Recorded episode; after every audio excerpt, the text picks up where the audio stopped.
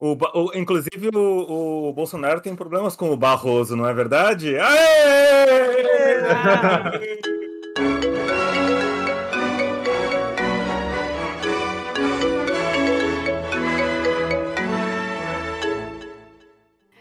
Olá, caviaretes! Eu estou gravando essa abertura depois de ter gravado o episódio inteirinho. Por quê? Porque a gente não se via faz tempo e a gente estava morrendo de saudade e a gente já só começou a falar. Então não estranhem se o assunto viajar. Esse episódio ele vai ser maior do que os outros, mas ele está muito gostoso. Espero que vocês curtam. A gente tem aqui o Bruno Barros, o Andy, o Hugo Calazans, que faz muito tempo que não vem participar com a gente, e o Pedro e o Pena, que não vão poder falar oi porque eles já tiveram que sair. Eu tenho uma cisma com o, o Hugo, é um cara, ele, ele guia todas as, as, decisões que ele toma na vida dele olhando review na internet. Né? Tipo, é, é o filme que ele vai assistir, é tipo a cueca que é ele vai comprar tudo. É verdade. E, e cara, é verdade. Eu, acho, eu acho uma métrica muito estranha, cara. É uma maneira muito, muito. Oh, em minha defesa, em minha defesa, hoje eu comprei uma calça de moletom. e para tomar essa decisão, eu precisei só da opinião de duas amigas, só. Eu não precisei olhar a reviews da melhor calça de moletom pelo custo. Não tem um site chamado moletom.com? que devia se chamar mole.com, né? Molecom. Como é que é em inglês? É Moleron? Como é que é? Eu não sei. Moleron. Moleron. Esse é o, Esse cold open. Sweat, esse, uh, sweatshirt, não é? Esse cold open aqui do, do episódio de hoje está muito, tá muito peculiar. foi, uma compra, foi uma compra bem rápida, é, a calça de moletom. Foi bem rápida. Cara, se tem uma coisa que o Mercado Livre, o filtro chega amanhã, me fez, foi comprar coisas extremamente rápidas sem nenhum apego. Tipo, eu precisava é. de um jogo de. É que, é que é muito específico, né? Eu precisava de um jogo de broca de madeira. E, broca de madeira, pum, tá bom. Ótimo, pronto. Chegou, chegou, acabou de chegar. Comprei ontem, chegou hoje. Ah. Isso é um horror, cara. Isso é uma merda. Porque se um dia, minha, se um dia nessa vida eu tiver que sair dos grandes centros e morar em outra cidade, eu vou ficar muito mal acostumado. Exatamente.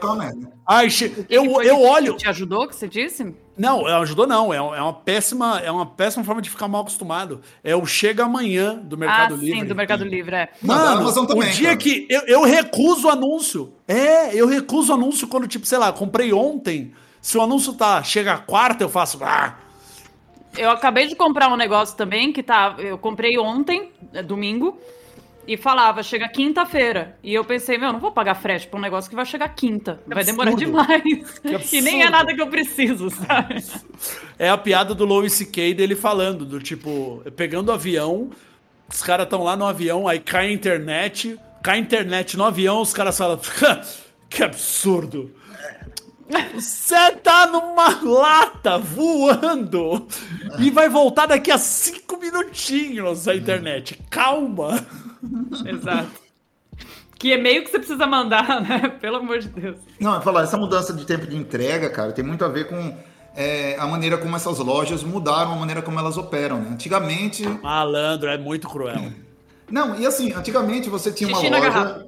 Você tinha uma loja que era, ficava num galpão num, numa cidade do interior de São Paulo, que é, tudo estava concentrado nesse galpão. E você tinha, por exemplo, uma, uma lojas americanas que atendia o, a, a população do bairro.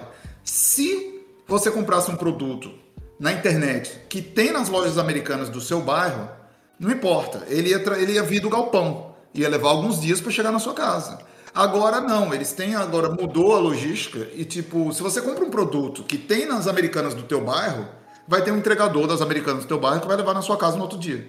Uhum. É, isso daí foi que né, foi uma virada de chave muito grande que, que permitiu é, lojas entregarem em, no dia seguinte, às vezes no mesmo dia. É, e além da, da descentralização, né, de um galpão grande, pequenos galpões espalhados pela cidade, assim, isso é, é uma mudança recente na maneira como se vende online. E a, a gente tá ficando mal acostumado, mas o que é bom, na verdade, também. Não é tão ruim, não, tá mal acostumado. É... O, o, que eu acho perigosíssimo também, e mal acostumada, é o cartão de crédito salvo dentro da Amazon. Isso para mim é foda. Eu tô criando o hábito agora para segurar, não gastar tanto dinheiro, de colocar as coisas no carrinho. Então, aí aos poucos juntando as coisas no carrinho, quando tem umas 5, 6, aí eu faço a compra. Porque antes eu fazia aquele um clique do tipo, já foi. Você nem teve tempo de pensar, já pedido aprovado, o, sabe? Mas, e agora Isso virou uma coisa de uberização, né? Porque quem entrega não é correio, não é um sistema de. É um brother que baixou o aplicativo Entrega Mercado Livre é um cara no carro, terminou Isso o expediente Isso me assustou dele. no começo, Andy, porque... Ele, no um porta-mala de dele, uma, uma, é isso, o cara tá fazendo tipo Uber. Só que ao invés disso ele compra, ele, ele entrega. Então, isso me assustou um pouco no começo, porque eu fazia umas compras que... E aqui no meu prédio só não tem portaria de domingo. E aí, domingo eu tenho que descer para buscar, senão eu peço já para deixar entregue na portaria, né? E eu lembro uma primeira vez que eu desci e tinha um cara com o, Corsa dele. Você que é a Maria, eu pensei, Entra no lá, carro. pensei que eu tava sendo intimada. Entra no carro, não faça perguntas. eu achei que eu tava sendo intimada, sei lá o quê. Aliás, tá muito white people problems esse, esse episódio, né? Tá reclamando de carrinho cheio, de compra no dia seguinte, de entrega, porteiro, tá foda, gente. Aviários, né? É, até a AliExpress é, anunciou agora, né, que vai ter entrega internacional em sete dias. Tipo, imagina, cara, como é que é a logística envolvida nisso, sabe? Para tipo, o produto sair da China e chegar aqui em sete dias. Não consigo nem imaginar. É. Eu Mas acho que ele, ele tem, aí já é o nível, já é o nível que ele está conseguindo adivinhar o que é que as pessoas, tipo, naquela região vão estar tá pedindo hum. mais ou menos daqui a sete dias. Ele tem que, tipo, antecipar. Eu acho que alguém vai precisar eu acho de um relógio que não. Eu, eu acho que não, acho que já tem uma grande quantidade desses produtos em container em Santos. É capaz, veio da China e tá lá é, já. Eu acho que sim, mas eu acho que essas quantidades ele tenta adivinhar, tá entendendo? Ele deve, tipo assim, naquele dia, mais ou menos, provavelmente vai ter uma demanda mais ou menos dessa quantidade, para tipo, ele otimizar espaço. É, isso eu tô chutando. Ele otimizar espaço, otimizar o custo de containers, tá entendendo? Deve ter hum, alguma coisa com inteligência artificial, sabe? Eu acho. E mesmo, mesmo que o cara na motinha, cara, vá muito rápido, sete dias da China pro Brasil é. é, é uma moto? É, uma moto com a caixa, com o casezinho atrás, para trazer o seu chaveiro. Será que em algum momento vai chegar, tipo, impressora eletrônica, tá ligado? Tipo, na verdade você paga e aí. Isso, você... volta impresso, é isso aí. É. Impressora 3D. Impressora 3D, eu quis dizer. Tipo, você paga e aí o negócio imprime do. do tipo, o, o, seu produto que você acabou de comprar já, impre, já imprime na sua casa, já pronto. Não, mas quem tem isso já é possível hoje, assim. Por exemplo, é muito usado para peça de reposição, por exemplo. Se você vai consertar uma parada que tem uma peça que precisa de uma peça, às vezes a peça está fora de, de linha, mas você consegue na internet o arquivo 3D para você imprimir e, e, consertar, seja lá o que está quebrado no, é, eu acredito muito na, popularização da, da, impressão 3D, cara. Eu acho que é uma coisa que vai mudar, inclusive, é, vai criar novos meios de pirataria, tá ligado? Você vai poder piratear, piratear objetos, né, reais, assim. Você vai imprimir e vai coisas que, que, que na verdade era para você estar tá pagando por eles, você só vai imprimir e vai ter em casa. Mas as coisas feitas em impressora 3D ainda são muito feias, né? Tudo não, feito em impressora não, 3D. Tem coisa, é muito tem feio. coisas, não, cara. Tem, tem, coisas, tem impressoras muito boas. É porque eu acho que, é, acho uma que tecnologia... acessíveis são as feias, é, né? sai tudo com é. aquele Aliás, parece... aliás ah. isso acho que gera a pergunta: por que, que Bruno não tem uma impressora 3D em casa ainda? O que é que tá acontecendo? Não tô entendendo. Então, que é que tá eu, já, eu já quis. Então, é, o que é que tá é, é impedindo você de ter uma impressora 3D para cada cômodo da sua casa? O que é que tá impedindo? Se você, tipo assim, você tá na cozinha e você quer mandar alguma coisa pra Kelma, tá, tipo assim, por que, que não tem uma no quarto? Ao invés de você mandar, você imprime. É. Tipo, esqueci o garfo, amor. Pega um garfo. Ele me imprime um garfo na mesa. Cara, eu não tô conseguindo entender, Bruno. Me explica isso, sério. Eu não vou conseguir nem dormir hoje.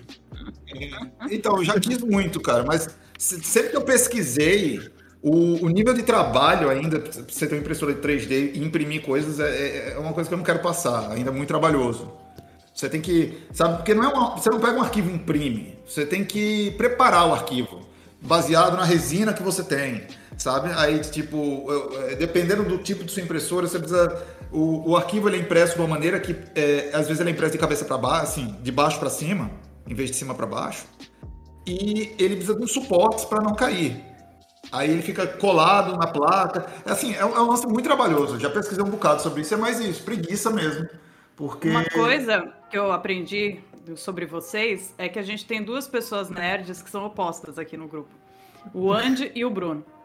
São dois nerds opostos. O Bruno é o nerd que gosta do conforto, então se ele pode pagar para o negócio vir pronto, redondo, sem problema nenhum, ele faz. O Andy gosta de fazer as coisas. Eu acho que o Andy já deve ter tentado montar uma impressora 3D, ou já pensou nisso. Minha cunhada, ela vai, ela vai pro Canadá.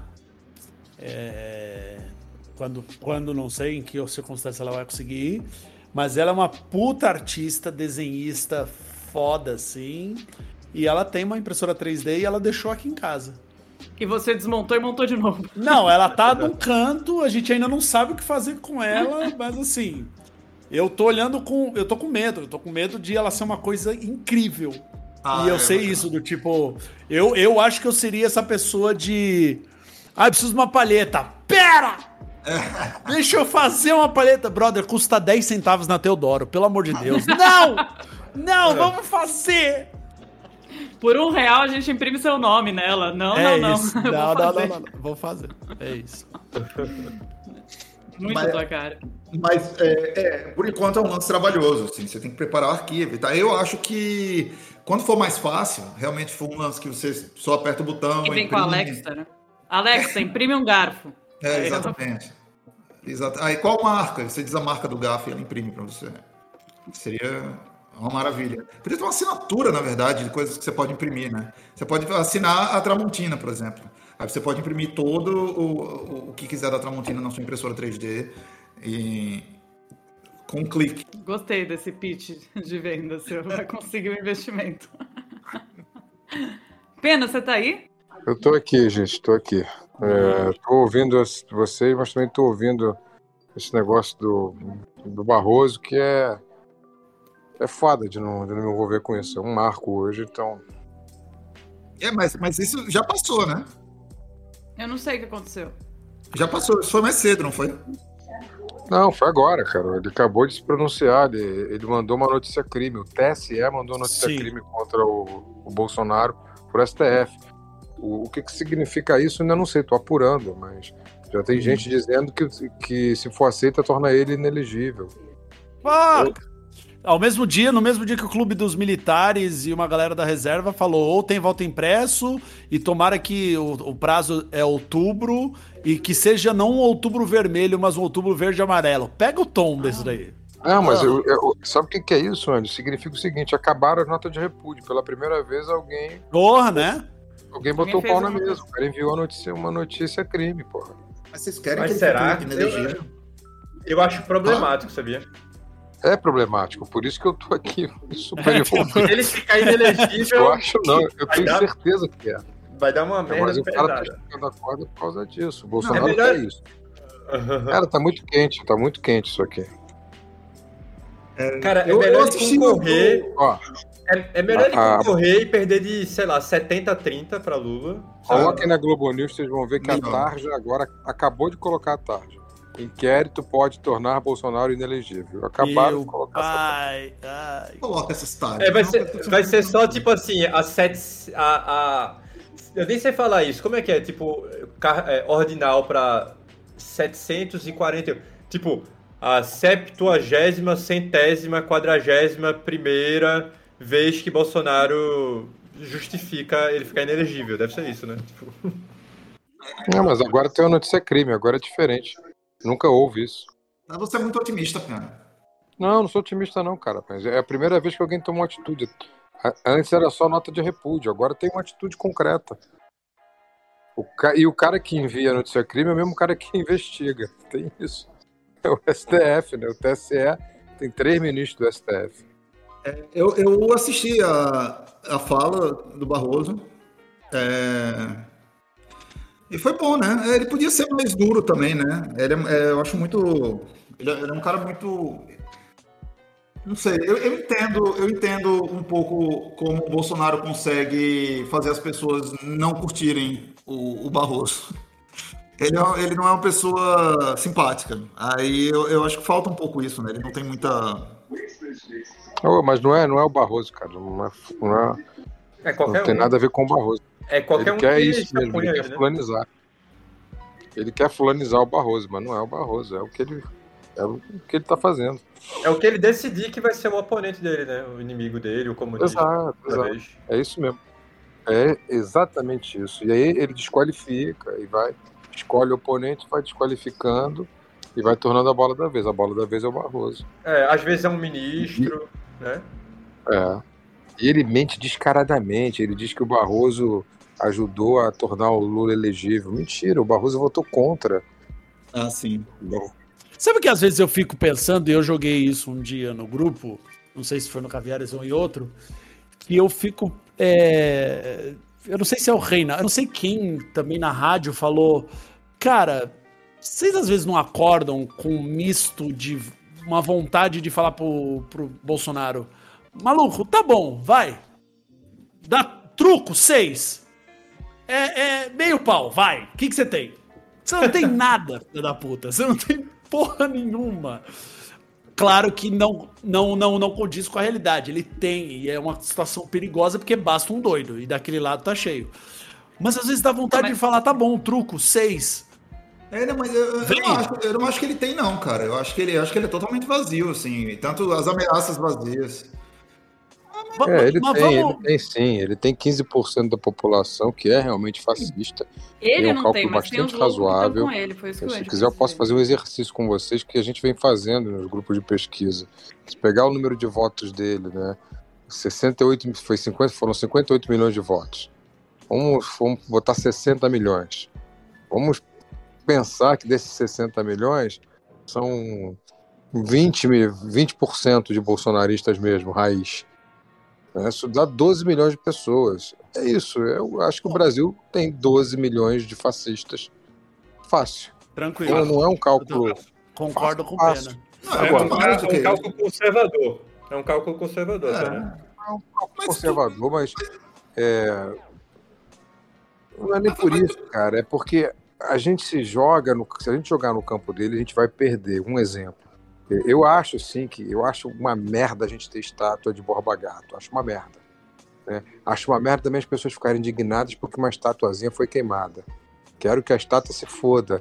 E quero que o personagem também se foda. Só que no momento em que a gente, ou a gente não, ou quem quer que seja, no âmbito da esquerda, queima uma estátua, é jogar no campo do inimigo, no campo da violência. E é um campo que a gente vai perder sempre.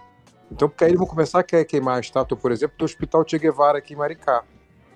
Vão começar uhum. a queimar a estátua do Zumbi dos Palmares, aqui uhum. na, Presidente, na Presidente Vargas. Porque nesse campo da violência, eles são mestres, eles ocupam rua, as ruas com violência. A gente vai perder sempre. Então tem que ter muito cuidado na simbologia das ações, porque a simbiologia, como vocês sabem, faz parte de uma guerra, e essa guerra tem nome, né? Você eu... não acha que tem. Opa, se tem nome. Mas você não acha também que. Eu, eu, eu entendo o receio das pessoas quando é, o Bruno fala de ah, não, ele não tem nada. Mas aí o contraponto é, cara, ele tem porque. Vamos pegar as motocicletas. Mesmo aqui falou que foi um milhão, ah, foi seis mil. Que seja seis mil ou sei lá. Você pega três mil desses malucos com arma. Porque essa Exato. galera pira, essa galera pira. Assim, com arma e, e mirando num, num, num inimigo que eles acham que agora é o inimigo, que é o Dória, o Palácio do Governador.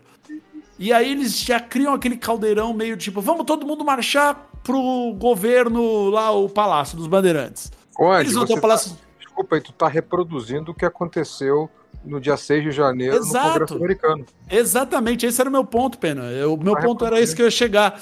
Só que lá a galera meio que deu para trás e falou: Meu, vai dar merda isso aqui não. Ah, relatos dizem do, do, documentário que vai sair, relatos afirmam que o Trump tava, tipo, assistindo aquilo e falando, vibrando. Ele tava vibrando numa sala com alguns deputados republicanos falando: Yes, caralho, é agora, é o dia. E, e, e não duvido que eles querem fazer algo parecido aqui com alguma é. coisa simbólica desse jeito. Porque basta um doido pra é, é por isso é que tudo... eu tô comemorando, é por isso que eu estou comemorando a ação do Barroso hoje. Porque é, a gente sabe que isso vai acontecer, isso é pedra cantada, Não, já então... foi ensaiado é, no Congresso americano, eles estão tentando isso, sabem que vão perder a eleição ano que vem, porque está cada vez a popularidade menor, e e, e se essa notícia crime do Barroso for aceita, é um começo para se lutar contra isso. Não dá para o cara chegar em column às eleições do ano que vem. Porque se chegar e perder, não vai deixar, talvez não deixe nem, cara, esses motociclistas aí que o Andy está mencionando, talvez ele fique na frente das urnas, Andy. Já pensou nisso? É, talvez não deixe a galera votar. E tem deixa... também as polícias, né? As é, polícias. Porra, então Bolsonaro tem... tem... as polícias, né? Ou não, as polícias. As polícias na não são dos governadores. Não deixar Deveriam. a posse não. Tem, a polícia não Os tem governadores não. Tem um projeto de lei na Câmara que tira dos governadores o poder de escolher o comandante das polícias. Isso aí ninguém fala, cara. Tá lá. É um projeto. Já pensou nisso? Ô, Bruno, esse negócio de falar, as polícias não. As polícias, na verdade, o problema é, não está sendo sobre como como as polícias elas são ou não subordinadas ao governador, quanto eles vão acatar ou não ordens do que vão vir. É, é que basta um, um, caos. Tudo bem, o caos na hora, um caos instaurado num dia certo, num dia D, digamos assim, ele é suficiente para de repente criar um alvoroço do estilo La Paz que aconteceu na Bolívia, de mesmo que seja meia dúzia de policial que nem foi em Salvador, cara lá revoltado, mas multiplica isso por, sei lá, 100 agentes, 200 agentes, mil agentes que estão com Bolsonaro e não abro. Só que no dia da eleição. Porque eles realmente acham que a farsa está em curso. Cara, você não tem a eleição. E aí vai ficar uma pressão de não, conta aí, tem eleição sim, conta os votos, mas uma galera não foi votar. Porque se começa um caos, tem muita gente que fica em casa e fala: não, não vou votar, não, tá louco. É isso medo. mesmo, não vou, vou me arriscar, isso aí com medo. E aí você só. Bastou, você criou o caos, e aí depois foda-se esse resultado, porque ninguém foi votar, então eu vou ficar aqui mesmo e acabou. Ele quer isso. Por isso é importante que ele não chegue. Eu até queria, eu, eu, eu entendo o Bruno, quando no último programa ele disse: Ah, eu quero derrotar o Bolsonaro, o que, que vai para a urna? Eu entendo isso, Bruno, também quero. Mas ele não quer ir para a urna, porque ele sabe que vai ser derrotado. Então ele não pode estar na urna, é simples. Porque se o nome estiver lá na urna, vai ter caos. Vai ter essa conjunção que o Andy está mencionando. É polícia, mais 3 mil motociclistas por cidade. Motocicleiros foi foda, né? Mas acho que é isso mesmo, motocicleiro, né? Motocicleiro é uma boa definição para esses caras. Porque acho que rebaixa bastante, né? É, se você for ver o Bolsonaro nesse momento, o que, que ele é? Ele é o Bolo Yang, que faz o Sean Lee no último dragão, do Grande Dragão Branco, que não luta de forma certa com o Van Damme. Ele taca o pozinho para deixar o Van Damme cego, entendeu? O Bolsonaro é esse personagem. Ele quer criar o caos para que o jogo não seja jogado do jeito que tem que ser. Tu parte tem do pressuposto que... que o Van Damme é o Lula, né? Não, o Lula, pela, o Lula, pela semelhança, seria o amigo do Van Damme, né? Só que o amigo do Van Damme toma aquela porrada, quase tem um trauma é de Quer dizer, aqui. a associação foi errada, gente. Filme errado. Cara, Vou eu. Tentar com não, mas... filme dos anos 80. Pô, mas eu gostei dessa referência, porque normalmente eu falo que é aquela história do. É, da alegoria do pombo enxadrista, sabe? Tipo, que você tenta jo jogar xadrez com pombo, mas o pombo, obviamente, ele não sabe as regras, ele não sabe qual é o movimento que o cavalo faz, a torre, o bicho, ele não sabe. Então, assim, ele joga o jogo dele do jeito dele, derruba as peças todas, ainda caga no, no tabuleiro e sai voando e tá tudo certo. E, e sai cantando vitória. É assim que, que Bolsonaro. Olha só que irônico. É olha só que irônico. Cagar, você... Eu acho que aí vamos concordar que é realmente muito bolsonarista isso. É. A associação. É você é, já viram pombo, com pombo com soluço? Eu nunca vi. Tudo que tem a ver com cocô, né? Mas o...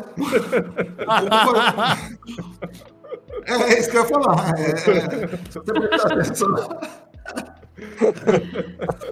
Pombo, na verdade, está sempre com soluço. Se você reparar essa é uma das características do pombo, na verdade. Está solucionando sempre. Mas então eu... vamos, ter, vamos, ter, vamos ter Mourão. É melhor ter o Mourão é, mas, é mais difícil, mas é melhor não, ter humor. Não vai rolar, cara. Não vai rolar. É assim, eu, eu, eu, eu, assim, eu não quero cair nessa, nessa coisa otimista, sabe? Tipo, isso não vai, sabe, não, não vai acontecer. Vai ter eleição em 2022, não vai ter confusão, né? É, sabe? Mesmo se tiver 3 mil gente de, de motos, os caras naquelas motos fazendo aqueles barulhos horrorosos que eles fazem.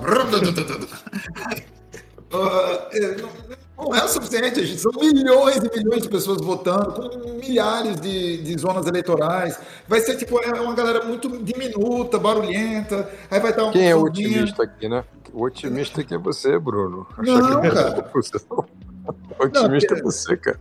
Mas você é otimista do outro lado. Você tá achando que Bolsonaro vai é cair. É verdade, achar que no vai pior não vai acontecer, eleger. o otimismo e, tá e não, ele vai ter eleição, ele vai perder, vai fazer chororô como o Trump fez. Algumas pessoas vão pra rua e vai ficar por isso mesmo, como ficou nos Estados Unidos. É porque as coisas Acho funcionam. que não, cara. Eu, eu, eu tenho muito medo da, dessas reações desses motociclistas. Como é que eu chamei?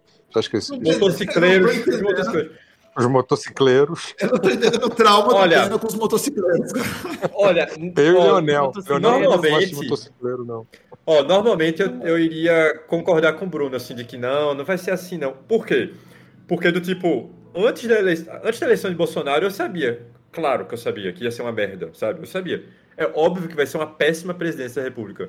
Mas eu admito que ele me surpreendeu. Ele tá conseguindo ser infinitamente pior do que eu imaginava, assim. Tipo, então, uhum. eu não me surpreenderia que o Capitólio 2.0, sabe, tipo, que, que, a eleição no Brasil vai ser uma coisa muito mais caótica do que eu tô conseguindo vislumbrar agora, sabe, antever agora.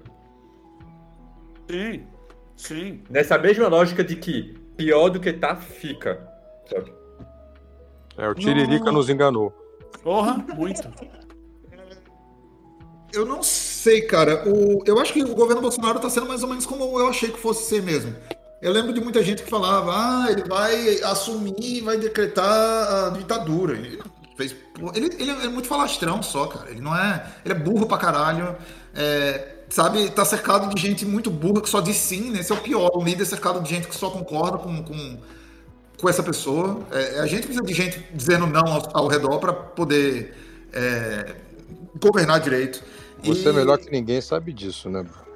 Não, mas é por isso que às vezes eu, eu falo, Bruno, que eu gostaria que eu gostaria que o cara desse um truco, porque ele é tão burro e às vezes fala tão falastrão que tipo do tipo ele vai para sabe ele, ele é tão atrapalhado que é capaz ele falar eu declaro fechado o Congresso Tipo, fazer umas. E aí, você fala, brother, não é assim que funciona. Não é nem assim que funciona. Não é nem por aí. Tipo, bota, não é nem bota por aí. na rua primeiro. É, ele chegar, ele vai abrir uma rede nacional para falar: declara o STF e o Congresso preso. É. Aí as pessoas falam, hã? Não, amiga, aponta Como? o canhão primeiro. Tem que apontar o canhão pra vai ser o maior face palm da história, assim, 200 milhões assim, ó, plá! Mas essa do sigilo de 100 anos dos filhos aí já é uma dessas, não é? Vocês não... É, vamos é. lembrar que foi um dos filhos que falou o negócio de que basta um cabo e um sargento para fechar o STF. É, eles acreditam nisso, não é nem questão de burrice, não, Ange. É, o que acomete esses caras dentro da. Não vou nem falar em guerra semiótica, vou falar de guerra cultural que é um conceito mais amplo. Eu nem concordo que seja guerra cultural, que é uma coisa gramsciana, é uma coisa muito complexa. Eu acho que é só fica só no livro da linguagem mesmo. Mas pensando na guerra cultural, eles se acreditam, eles acreditam piamente que são enviados divinos e que o cara uhum. é o uhum. Messias. Sim. Então, se eles se acreditam, esses 15, 20% que eu mencionei, pelo menos, acreditam que estão com a verdade absoluta e que tem um Messias no poder, então tudo que ele falar, mesmo que seja dessa maneira que você mencionou, Andy, dizendo declaro fechado o Congresso, eles vão dizer que é assim, ele declarou, está declarado, porque ele é o Messias, porque ele é o enviado divino. E tem, tem essa, essa gnose, tem essa coisa gnóstica, né, de, de, produzir um, um mito, que já, já tem o nome de mito, nesse campo que a gente, eu vou falar a palavra, nesse campo semântico da divindade. Tá foda, cara, é difícil. É muito louco. Pode, pode falar essa porra toda que você falou errado aí, cara. Pode, não, pode eu... é, decreto fechado o Congresso e 20% eu curioso. decretado.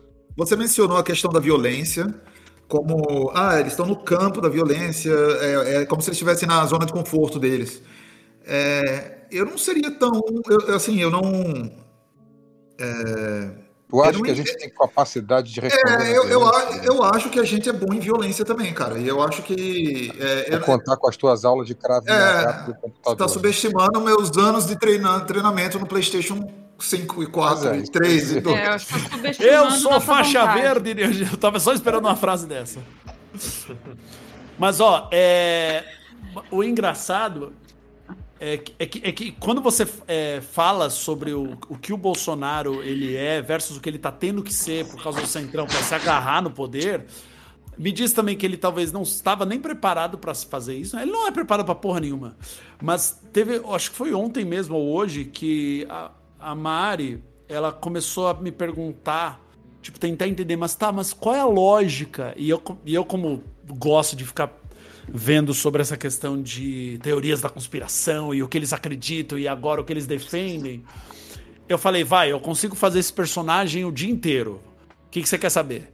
Aí ela começou a fazer perguntas racionais sobre, não, mas pera, mas o, o voto, mas o que, que eles acreditam do voto auditável? Mas o que, que da urna? Mas pera, não, mas não é assim que funciona. E várias vezes eu falava, sim, mas não tem lógica, não é pra ter lógica.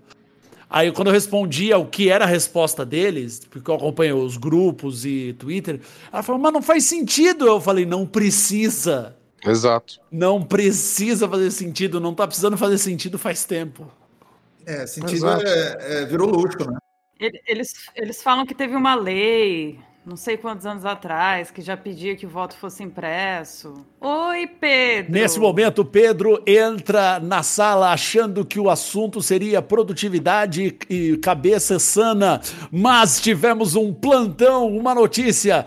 E Felipe Pena, correspondente, trouxe diretamente de Brasília informações sobre o Barroso quase tornar Bolsonaro inelegível, mudando assim o assunto desse podcast. Do episódio. O, o, inclusive, o, o, Bolsonaro tem problemas com o Barroso, não é verdade? Ó, oh, vamos tentar encaixar a impressora.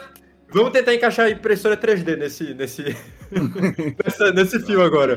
Sério. O que foi, qual foi a impressão 3D que Bolsonaro fez, que Barroso ah, é eu vou. Pedro, teve eu isso. Vou... Em algum momento a gente tava falando sobre impressora 3D. Ah, mas não tenho dúvida.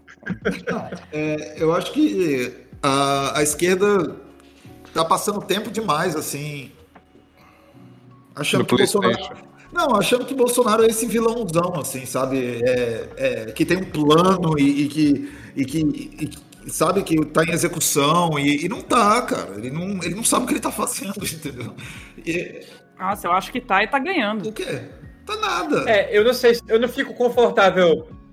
Eu não fico muito confortável de menosprezá-lo, porque ele é, ele é o presidente da República, sabe? Tipo, eu passei uns, sei lá quantos anos, perto talvez de uma década, menosprezando, e ele se tornou presidente da República, sabe? Então. É, é não, não pode não. Sei. Concordo com você. Eu, vou, eu, posso continuar menosprezando? Eu vou continuar, cara. Eu não. eu vou. Não tenho, não tenho problema nenhum em menosprezar. Quero fazer parte da, da derrota dele, né, em 2021, que eu acho que vai ser é, eu acho que vai ser engraçado o, o movimento da direita, o desespero da direita e a tentativa de, de golpe falha. Eu não duvido realmente ele ir para a televisão dizer que vai fechar o Congresso e não saber exatamente como funciona. É, eu não duvido ele colocar os apoiadores dele para tentar impedir que as eleições aconteçam e eles falharem miseravelmente. Sabe? E, e para mim vai ser um deleite de assistir esse negócio, porque é o que, é o que, é o que sobrou, né? Porque Definitivamente você é muito otimista, meu cara. É, eu acho também. Ó, é, eu fico pensando até que ponto, é, sei lá, na Turquia, sabe, em algum momento aí no passado tinha gente fazendo essa mesma conversa que a gente tá tendo agora e pensando assim, ah, não, Erdogan não, também não vai dar essas coisas todas não, sabe? Não vai dar esse... Ou talvez na Rússia com Putin, sabe? Não, ah, não, é não mas tanto, vou, não. vou mais longe. É, é, é exatamente a mesma conversa da Alemanha de 1933. Não, deixa o cara assumir a chancelaria que não vai, esses caras não vão fazer nada não. Daqui a seis meses eles já estão fora do governo. É retórica. E aí, é retórica. Hoje, a, a, retórica, a hoje retuitou um vídeo de um neonazista argentino, velho. E não é que assim, é, é, o, é o, o, primeiro link do Google digital. Você digita o nome do cara, é tipo, não tá escondido, não é tipo, ai, será que ele. Não, não, não. Ele é white mas eles não têm vergonha Agora nenhuma. perderam muito. Se já não tinham, perderam totalmente. Ah, ele é nazista, mas tá falando umas verdades, ué. é tipo, chegou nesse ponto. Eu não acho. É... É, daquilo de tipo, ah, vai ver como a, como a Alemanha evoluiu durante o nazismo, né? A economia andava bem. Vamos falar isso. É, eu não. Um bando de burro. Eu, eu, eu continuo torcendo. Torcendo não, não, não. Eu, eu tenho certeza que não vai dar em nada, vai ser só É, é, vai ser triste e engraçado ao mesmo tempo. Que tudo bem, eu acho que o, é, Bru... é, é, o Brasil é mais ou menos assim. O Bruno é o cachorro do, do meme do pegando fogo em volta. This is fine. É. This is fine. This is fine. Não, é calor, ué. Outro dia mesmo fez 4 graus. Ué, tá... fogo é bom. Por que se preocupar com o aquecimento global? É só um mês de frio que a gente tá passando. Os outros 11 tava quentinho. É, inclusive, né? O pessoal fala tanto de aquecimento global, tá, tá muito frio ultimamente. Eu não consigo entender essa lógica do pessoal. Tá vendo esses. Meu Deus. Deus Faz o menor sentido. Não tá tendo aquecimento global, tá tendo esfriamento global. É, cara, pior é que se você pega uma frase dessa e bota fora de contexto, vai aparecendo amanhã Hugo Calazans disse. Mas essa esquerda é muito essa burra. esquerda. Ainda se diz engenheiro. Cara, tanto é que a reunião, a reunião do, do John Kerry, que tá cuidando do. do é, tá na secretaria. Do Jim John, Kerry? John Kerry. John Kerry, é. É o remake é. do Máscara que vai ter? É o quê? É, é o remake do Máscara sobre aquecimento global. O quanto as máscaras elas derretem, não caem. Ao invés de as máscaras caírem, as máscaras estão derretendo. É, mas o John Kerry, que acho que está cuidando dessa questão ambiental do governo Biden, ele ele está se reunindo com os governadores. Foda-se o governo. Ele está se reunindo com o Dória também? Eu Pô, acho. Ale, que... ale, além de fazer Coronavac, o cara vai curar, uh, vai acabar com o aquecimento global? Eu acho que os caras estão dando. É, eu acho que isso. Ele vai ser o. O, o, o, Messias, o Messias é o Dória. E, e os caras estão dando um bypass no Bolsonaro, cara. Ou teve a, a, Foi ridículo, foi ridículo. O presidente de Portugal veio aqui e tal. Aí tinha uma visita marcada com o Bolsonaro, adiaram porque ele foi numa motocicleta, se encontrou acho que hoje ou ontem. E não, ele, foi, ele veio para abertura do para inauguração, reinauguração do Museu e da o Bolsonaro não tá nessa porra, cara. É um presidente, não sabe, ele é burro até de é... E quem foi? quem foi? Quem foi? Pois é. E aí tipo, é burro até esse ponto, porque você você é, para que que eu, ah, para que que eu vou ver Museu da Língua Portuguesa? Eu sei falar. Pra que Museu da Língua Portuguesa tem as mesmas letras faz sempre, pô? É. Vai, vai a, língua morta, a língua morta não era latim? Não tem um museu do latim. Né? Anos e anos de estudos de letras e não descobriram nenhuma até agora, pô. E o pessoal, e o pessoal perguntou da TV, acho que foi o Sam Puncher que postou.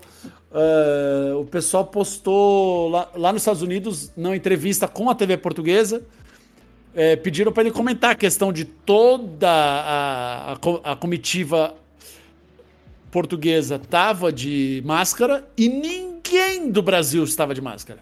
Ninguém. E aí o, o, presidente português falou: olha, é, não cabe a nós, eles são os anfitriões, mas não cabe a nós julgar o que, que eles vão fazer. Estamos na casa deles. Mas nós fizemos a parte do que é a política portuguesa, do, do tipo. A, é, é, o, o que está sendo dito é: nós somos educados, eles não. Sim. Hugo, você quer fazer o seu questionamento que você fez no grupo pra gente? Para introduzir o assunto? Certo. Eu acho então, que... é, chega a pandemia e aí a gente, de repente, tem menos tempo né, de deslocamento até o trabalho, é, tem mais tempo livre. É, como é que a gente investe esse tempo? Né? A gente pode maratonar Netflix ou a gente pode aprender basco a gente pode é, desenvolver um talento maravilhoso, sei lá, é, sei lá, virar tatuador, sabe? Tipo, pode desenvolver um talento que a gente não imaginava que a gente teria, reflorestar a Amazônia ou a Mata Atlântica, não sei. É, mas e aí, como é que a gente faz para ser produtivo? A gente tem a obrigação de ser produtivo, a gente é, tem que realmente é, desbravar é, toda a literatura clássica e é, maratonar todos os podcasts e estar tá sempre informado de tudo e responder a todos os estímulos que a gente tem o tempo, o tempo inteiro com, sei lá. Enfim, é, é muito complexo isso. Tipo, como é que é isso? Eu tenho que acordar todo dia e tenho que é, ticar todas a, toda a listinha de todas as coisas que eu tenho para fazer, ou eu tenho que fazer uma listinha de todas as coisas que eu tenho que fazer, eu vou ser menos produtivo, vou vou ser menos digno se eu não aproveitar para aprender três idiomas novos e É... Enfim, como é que é isso? Como é que tem sido para vocês? Você tem que fazer tudo isso, fazer pão e ainda escrever textão no LinkedIn. Aí funciona. Aí funciona. Não, eu queria, eu queria começar a responder para você que essa, essa, só essa sua introdução de resposta, parece que a gente tem que, tipo, descascar uma cebola e não no sentido de chorar, mas de, tipo, tem muitas camadas para responder isso que você falou. Começa pelo lado onde, assim, a gente já tá gravando isso daqui em agosto de 2021. Já foi tempo de pandemia bastante, né? Então já tem muita gente que tá, que retomou a vida do forma que era antes, né? E sem, sem julgar se, se deveria ou não. Já tem muita gente que já retomou. É, tem as, os, máscara e, enfim, enfim, não importa. Tem pessoas que voltaram, né?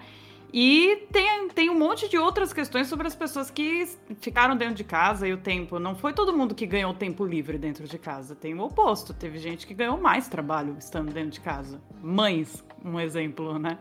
É, e, mas vamos, vamos esquecer tudo isso e deixar só do ponto de vista do rapaz solteiro, classe média vamos alta. Vamos desprezar tá esse atrito. vamos, vamos deixar esse atrito de lado, só para não deixar ninguém mais puto, né? Com, com, com o episódio. É, aí eu gostei bastante dessa tua do que você falou, porque eu tô lendo um livro e tô num grupo só de um? sobre esse livro. Só um? um só um! Só você um. não é produtivo. Mas é um livro que ele trata disso e desse tema, e aí eu vou até querer ouvir a opinião do, do Pedro e do, e, do, e do Pena. Que é o livro, ele é um conjunto, né? Ele foi organizado pelo Safatli e pelo, e pelo é, Christian Dunker, e ele fala sobre o neoliberalismo como gestor do sofrimento psíquico. Tudo isso que você falou sobre produtividade, basicamente, vem do sofrimento que a pessoa sente de que tem que, tá, tem que produzir. Uma coisa que aparece hoje muito, que as pessoas estão falando, é que elas não conseguem simplesmente ficar de boa. Porque qualquer tempo livre, você poderia estar tá lendo outro livro, você poderia estar tá aprendendo basco, você poderia estar tá aprendendo programação é, Python para ganhar mais dinheiro, sabe? E aí, se você tira duas horas do seu dia que você não está mais no carro para ficar de boa, você é um bosta, né? E o que, que é isso? Isso daí é, é, fruto de um, de um meio que a gente vive onde você tem que ser produtivo porque a tua força, o teu tempo e o teu pensamento, tudo tem que estar direcionado para lucratibilidade. Tem que fazer as coisas, a máquina girar, tem que fazer o dinheiro andar. E, e é isso. Se você não faz isso, quem é você? E aí eu jogo para os PC do grupo falarem mais sobre isso. E recomendo o livro. Eu acho que é mundo. é muito interessante porque eu tenho visto até isso com bastante força na, na clínica. E, e as pessoas não têm mais hora para parar de trabalhar. E isso é real. Né? O, o trabalho de casa, ele traz essa. Não tem o bater o ponto, a caneta cair às seis horas, voltar para casa. Isso vai se estendendo, vai se estendendo. E eu lembro muito que as pessoas trabalham muito na base da culpa. Né? Então, eu sei que eu estou trabalhando muito quando eu começo a passar mal. Então, desde o começo da quarentena, desde o junho, uh, o número de pessoas que eu estou vendo e eu estou trocando ideias com outros clínicos e outros psicólogos, de gente com crise de ansiedade, com burnout e tudo mais, porque não param de trabalhar. E ah, dá para fazer mais um pouquinho, dá para fazer mais um pouquinho, dá para fazer mais um pouquinho, é enorme. Exatamente porque as pessoas perderam a, a possibilidade de saber que acabou o trabalho naquele dia. O cara vai olhar o to-do list dele, vai olhar a tarefa, a lista de tarefas que ele tem para fazer, e o trabalho nunca acaba. Né? Tipo, minha amiga fala assim, cara, eu pergunto pra ela, como é que foi seu dia? Conseguiu fazer tudo que você tinha que fazer? Ela, não, eu nunca vou conseguir fazer tudo que eu tenho para fazer. Eu sempre vou ter que fazer mais alguma coisa e mais alguma coisa. E se as pessoas não, não conseguem con conseguir se as pessoas não trabalham para colocar esse freio internamente, vai vir o externo e vai colocar. E o externo, o que, que vai ser? O externo vai vir parar lá na clínica, vai ir para um psiquiatra ou pior ainda, um, um cardio, né? Vai acontecer alguma coisa, a pessoa vai ter um piripaque. Achei que você ia falar pior ainda, um coach que vai convencer a pessoa de que ela tem que dar o melhor dela e não ganhar nada em troca, porque, na verdade, é uma grande oportunidade de crescimento, Exato. não é mesmo? É, é, tem, tem a questão do sofrimento, então as pessoas só sabem que estão trabalhando muito, só sabem que estão sendo produtivas quando elas sofrem, né? Então tem a culpa, aí a, a culpa cristã mais antiga que o próprio Jesus, que mostra que é exatamente isso. O cara vai sofrer. Quando o cara começar a sofrer, quando o cara começar a sofrer porque tá perdendo cabelo, porque tá ganhando peso, porque tá não tá dormindo bem, porque o cara tá perdendo uma noite de sono, porque o cara não tá mais conseguindo ficar de pau duro, aí ele vai começar a falar assim: "Oh, não, pera, calma, tem alguma coisa errada". A primeira vez que o cara vai parar no hospital com síndrome com com sensação de morte, colocando a mão no peito, falando assim: "Tô tendo um piripaco". O cara vai lá, mede e tá tudo tudo em paz, era simplesmente aspas, né? Simplesmente uma crise de pânico Aí o cara quebra. Como assim? Tipo, eu não vou morrer? Não, não, tá na sua cabeça. Aí é muito, é muito interessante porque a crise de pânico, ela, ela tem essa coisa de, de achar que a pessoa vai morrer, a pessoa não vai morrer. E vem porque ela não soube parar de trabalhar. É. Ela não soube parar de trabalhar. E ela não soube parar de trabalhar porque enquanto não estiver machucando, dá para fazer mais um pouquinho, dá para fazer mais um pouquinho. E aí tem essa questão mais assim, na parte de saúde mental e de, e de culpa, essa coisa mais interna. Agora, essa questão neo, neoliberalismo, eu, eu deixo para o meu colega Pena, que também vai saber fazer esse paralelo muito bem. Ou fala, Bruno. É, ah, ah, fala, Pena. Eu achei que você não tivesse, falei. Eu, eu vou concordar inteiramente com o Pedro, só duas observações. Sim, a ansiedade aumentou muito, as crises de burnout, o pânico, mas eu não diria que é uma coisa nem da pandemia, é até anterior à pandemia, já é, uma, já é algo que vem com o aprofundamento e a disseminação das redes sociais, dos smartphones. Então, os, as pessoas estão sempre em situação de trabalho, em qualquer lugar que estejam, a qualquer hora, em qualquer momento. Então, essa aproximação tecnológica tem o mito de Hefestos, né? Um, o deus grego da técnica, o cara que o único que tem profissão no Olimpo, é o cara que faz a armadura de Hefestos, o cara que resolve to, é, é, o cara que faz a armadura de Aquiles, é ele que resolve todos os problemas dos heróis gregos, mas ele é coxo, ele manca da perna direita. É, ele é casado com Afrodite, que é a mulher mais linda, que o trai o tempo inteiro com o pernicioso Ares. O que, que os gregos já querem nos dizer com esse arquétipo? Né?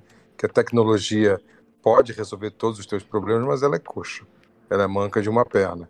E nesse sentido, a tecnologia já produz essa distorção do ambiente de trabalho. Já, e vem produzindo há muito tempo. A pandemia só potencializou isso porque estamos todos em home office, teoricamente. E número dois, a segunda observação, é sobre o neoliberalismo nesse, contexto. Isso aí é Max Weber na veia, né? isso é ética protestante, é a história da criação da potência norte-americana é o trabalho sempre em primeiro plano e a culpa como motor desse trabalho. Você definiu muito bem. Né? Então, e a culpa em todos os níveis. Então, não é que seja uma sociedade conservadora e o sexo seja um tabu na sociedade conservadora porque é sexo. Não. É porque o tempo que você está fazendo sexo por prazer e não para procriação, você não está trabalhando, e, portanto, não está produzindo, e, portanto, a nova Inglaterra não está crescendo.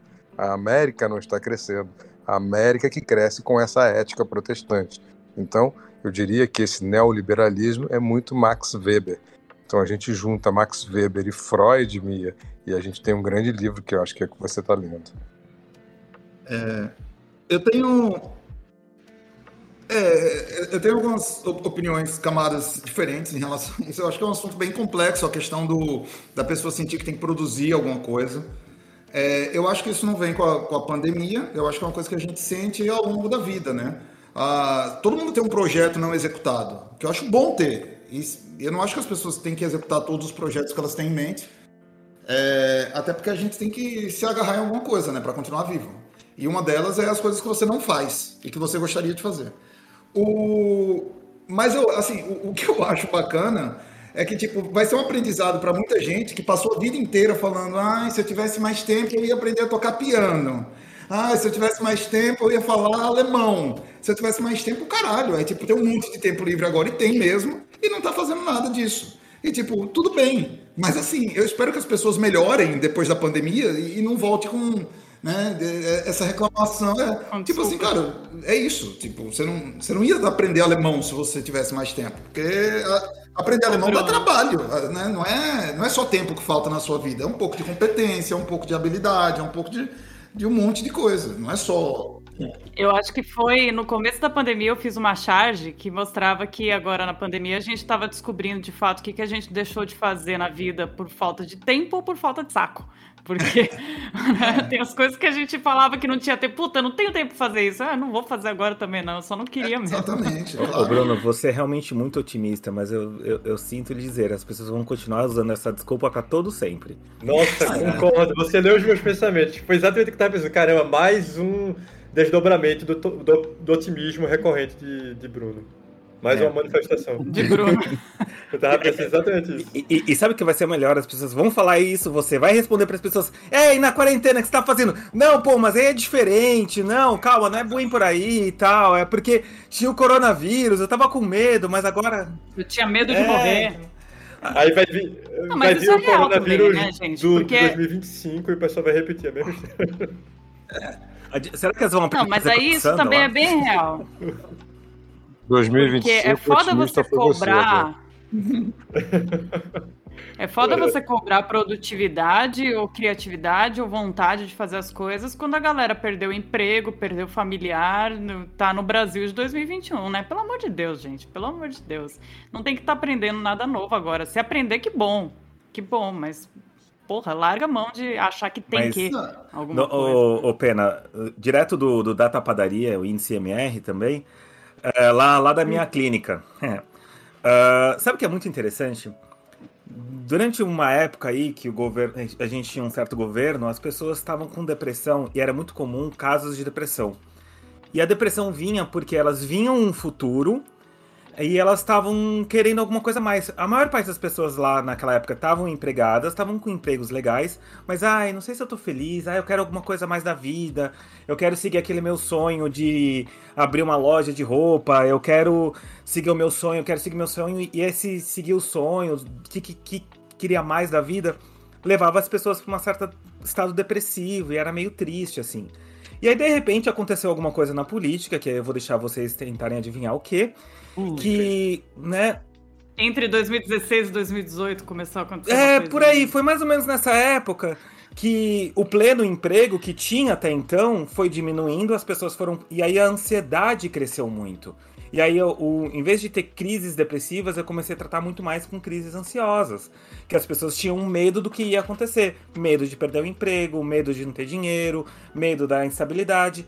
Então é muito engraçado como é muito interessante como o status político altera completamente a saúde mental das pessoas, né? Então saiu, não, a ansiedade não vem só dos smartphones, e eu concordo plenamente com você, mas também do da vontade de um medo, né? A, a instabilidade política, sociopolítica do futuro gera uma ansiedade enorme, é. enorme.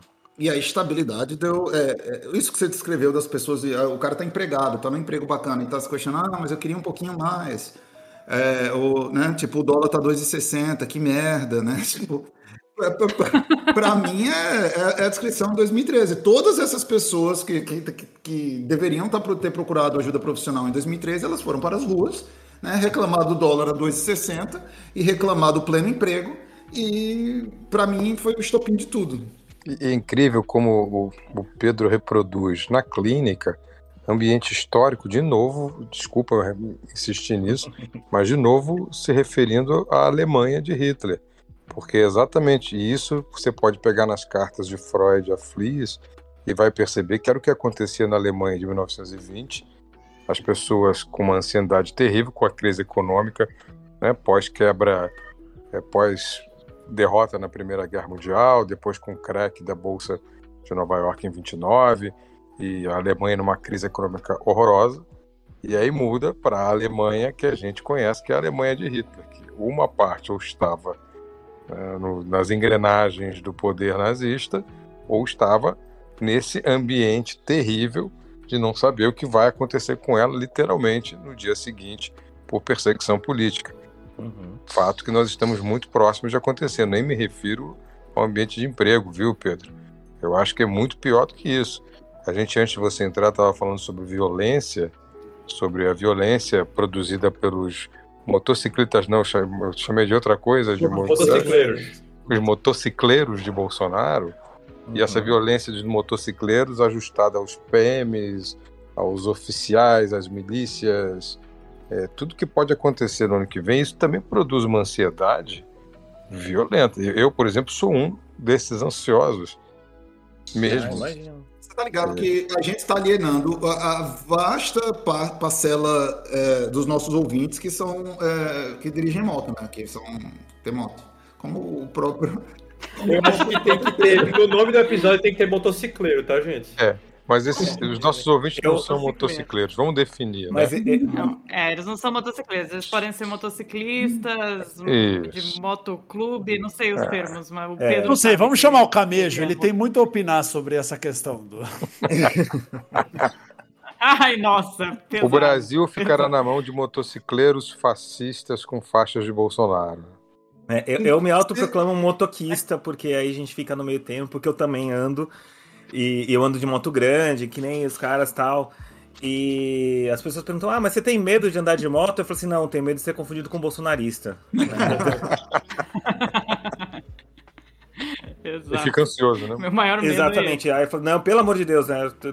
E, é, e é, sabe que é um, um parênteses até engraçado, porque eu tenho vontade de colocar um adesivo, sei lá, antifascista na minha moto, ou alguma coisa assim para me identificar, mas eu não faço isso porque eu tenho medo das pessoas com quem eu ando junto. De apanhar, Exato. Claro. Porque assim, eu infelizmente agora, eu, eu tô só por uma questão antropológica em grupos de, de motoquista, e motocicleiro e tudo mais.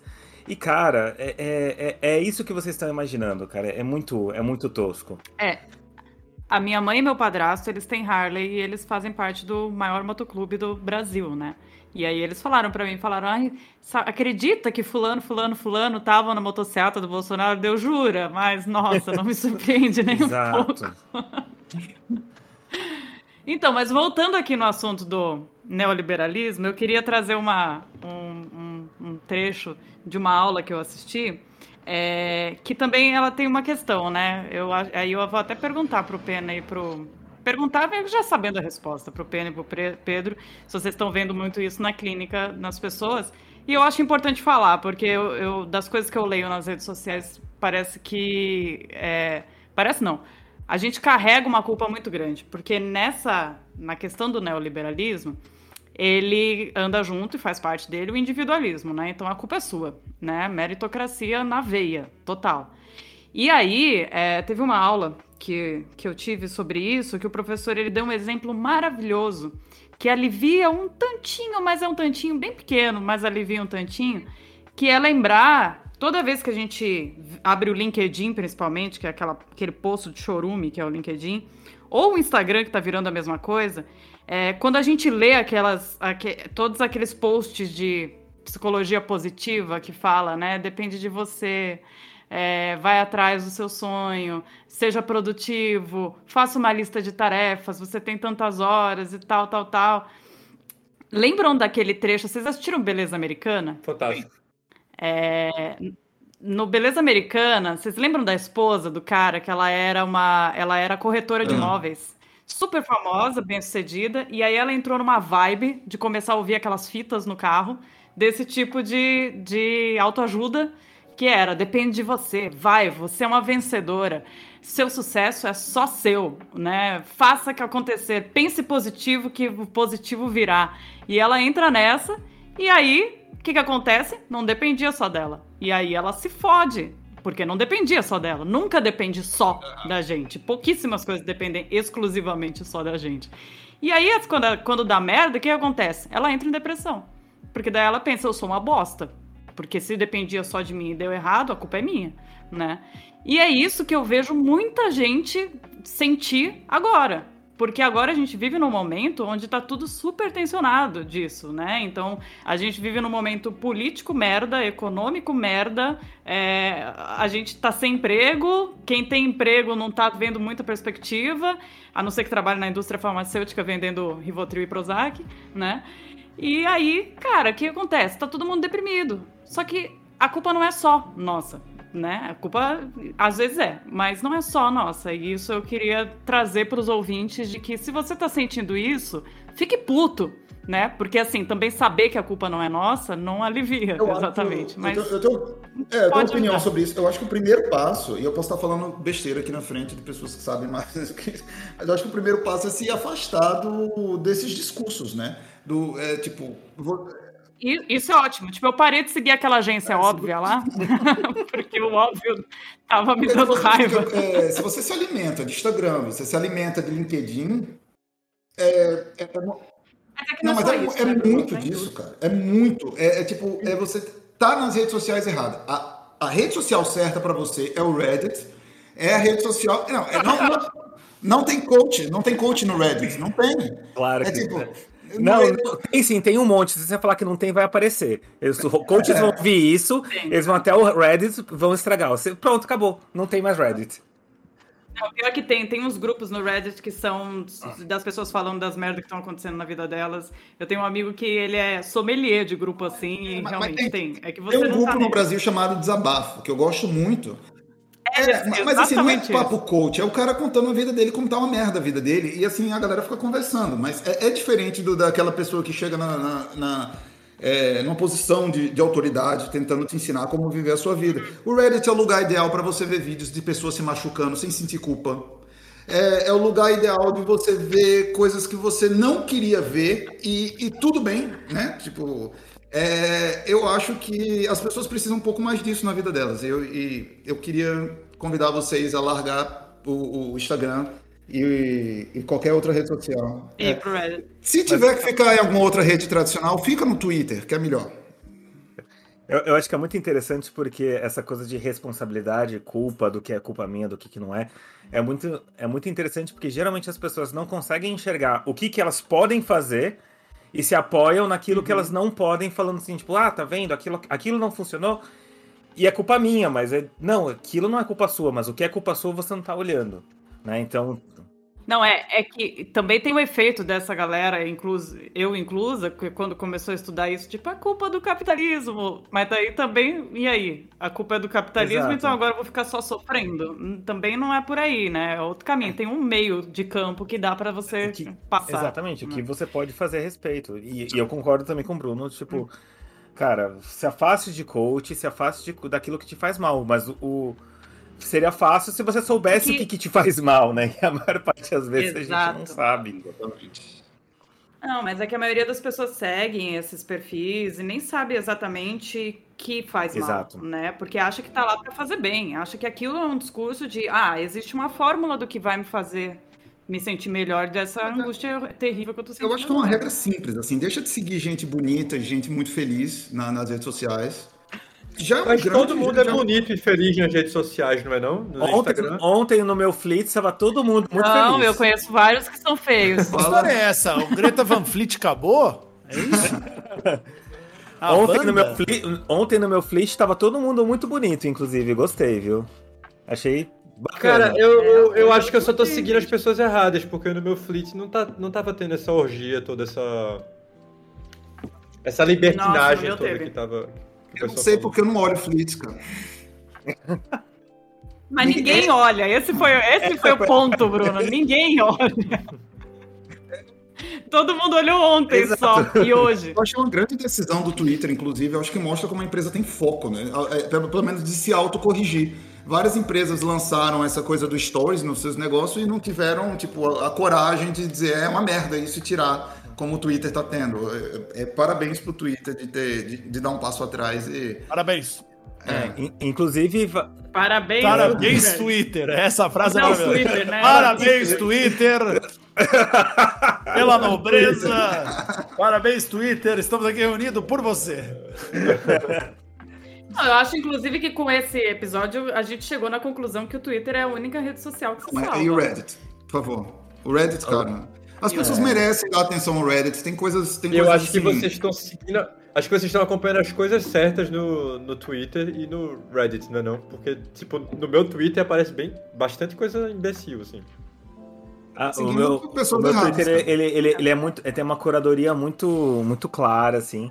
Inclusive foi engraçado que. O meu também. Hoje num, eu vi um repost de alguém, não sei o que, sobre, falando merda, falando sobre.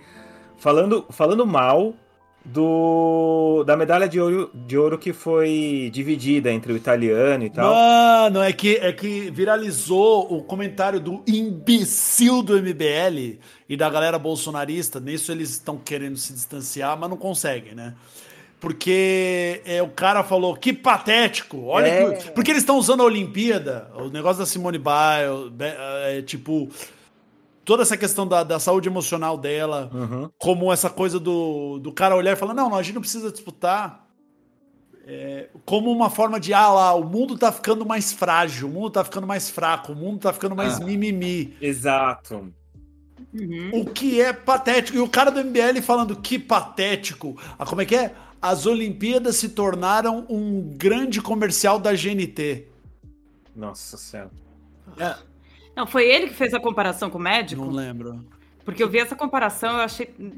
Eu vi a comparação já com um colega já comentando, na verdade, em cima, que alguém falou assim do. Ah, você. Saúde mental não deveria ser motivo de você é, desistir no final. Eu, eu, se um médico. Imagine se todos os médicos começarem a parar de operar porque estão com, com a saúde mental esgotada. Porque é igual, é igualzinho. É. Não, e outra, né? Se o médico vai me operar tá e tiver fudido da cabeça, não, eu prefiro que ele Exatamente, desista. não me opera. Tipo, eu, eu quero que ele tenha a sobriedade de desistir. Por favor. a serenidade. E aí, doutor, como? Mais bom, é... Vem o médico antes, né, da cirurgia. Bom, daqui a pouco a gente vai te operar.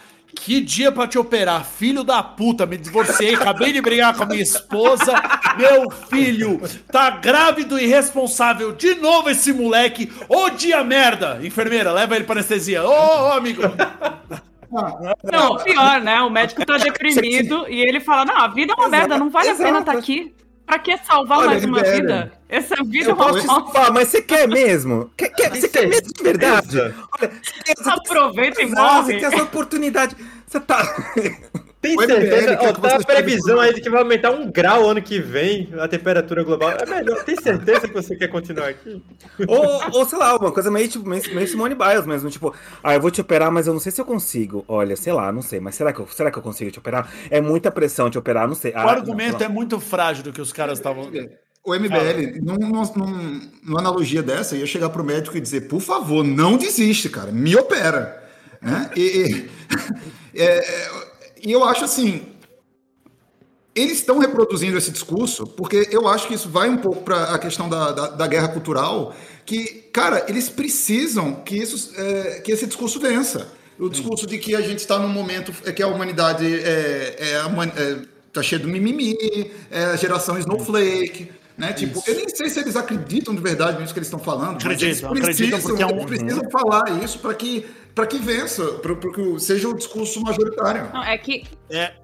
é que tem um apego com o sofrimento que eles, que eles tiveram e não reclamaram também, sabe? Do tipo, ah, no meu tempo eu não podia reclamar dessas coisas, ia ser considerado um fraco, então quero que você também Isso não galera, quando o Metiolate parou de doer. É, esse foi o argumento do Exato. Constantino, é uma galera em céu, é uma galera que precisaria de terapia urgente, e tipo não não fez, não teve oportunidade Exato. de fazer. Ela, ela, ela tem um, os argumentos são muito frágeis porque é, ninguém ninguém questionou quando o Guga abandonou a quadra quando ele estava com dor no quadril.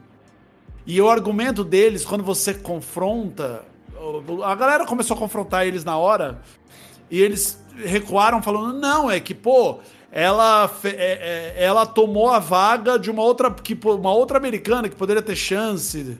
O que é mentira também. Tipo, ela abandonou e ela foi substituída. Exato. Uhum. Então, não, tipo, e... não tem, não, não, se sustenta. É só pra.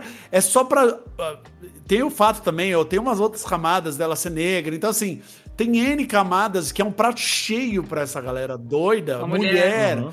E uhum. aí você só, só ajuda na questão deles terem argumentos machistas, eles terem argumentos é, reacionários, de eles vão eles têm uma, uma agenda de precisamos mostrar que o mundo tá fresco, tá tá ruim, tá chato, tá chato. E que eles, e que eles são, são fodas. Porra, é. Leandro, Leandro Russell. Um dos. O que comenta? Que cara, que cara forte. Nossa, esse aí, o churrasqueiro, o churrasqueiro não aguentou. Ele me bloqueou quando eu falei mal da carne dele. É difícil, hein? Não, é pior é que ele deu em cima de uma amiga minha em box, não posso falar Opa! quem foi. E ela falou: Eu não acredito o que que fez ele pensar que ele poderia dar em cima de mim. Tipo, pelo amor de Deus, que nojo. Não, e assim, lembra quando a Morrin. Foi a Morrin Mage que foi saltar de vara? Não, e ela... Vara? Ela não saltava de vara. Não era. Qual que era aquela assaltadora que foi pular e não, não pulou? Porque tinham perdido a vara dela, acho que foi em Pequim isso. Eu lembro ah, disso, cara. Tá... Sim, sim, sim. É, e... a, Müller, Adriana Müller, não é? Isso. Acho que foi. E ela não saltou exatamente porque não tinha Fabiana, a vara né? correta. Fabiana. Fabiana, Fabiana, Fabiana Müller. E não, é, a vara dela se perdeu no aeroporto.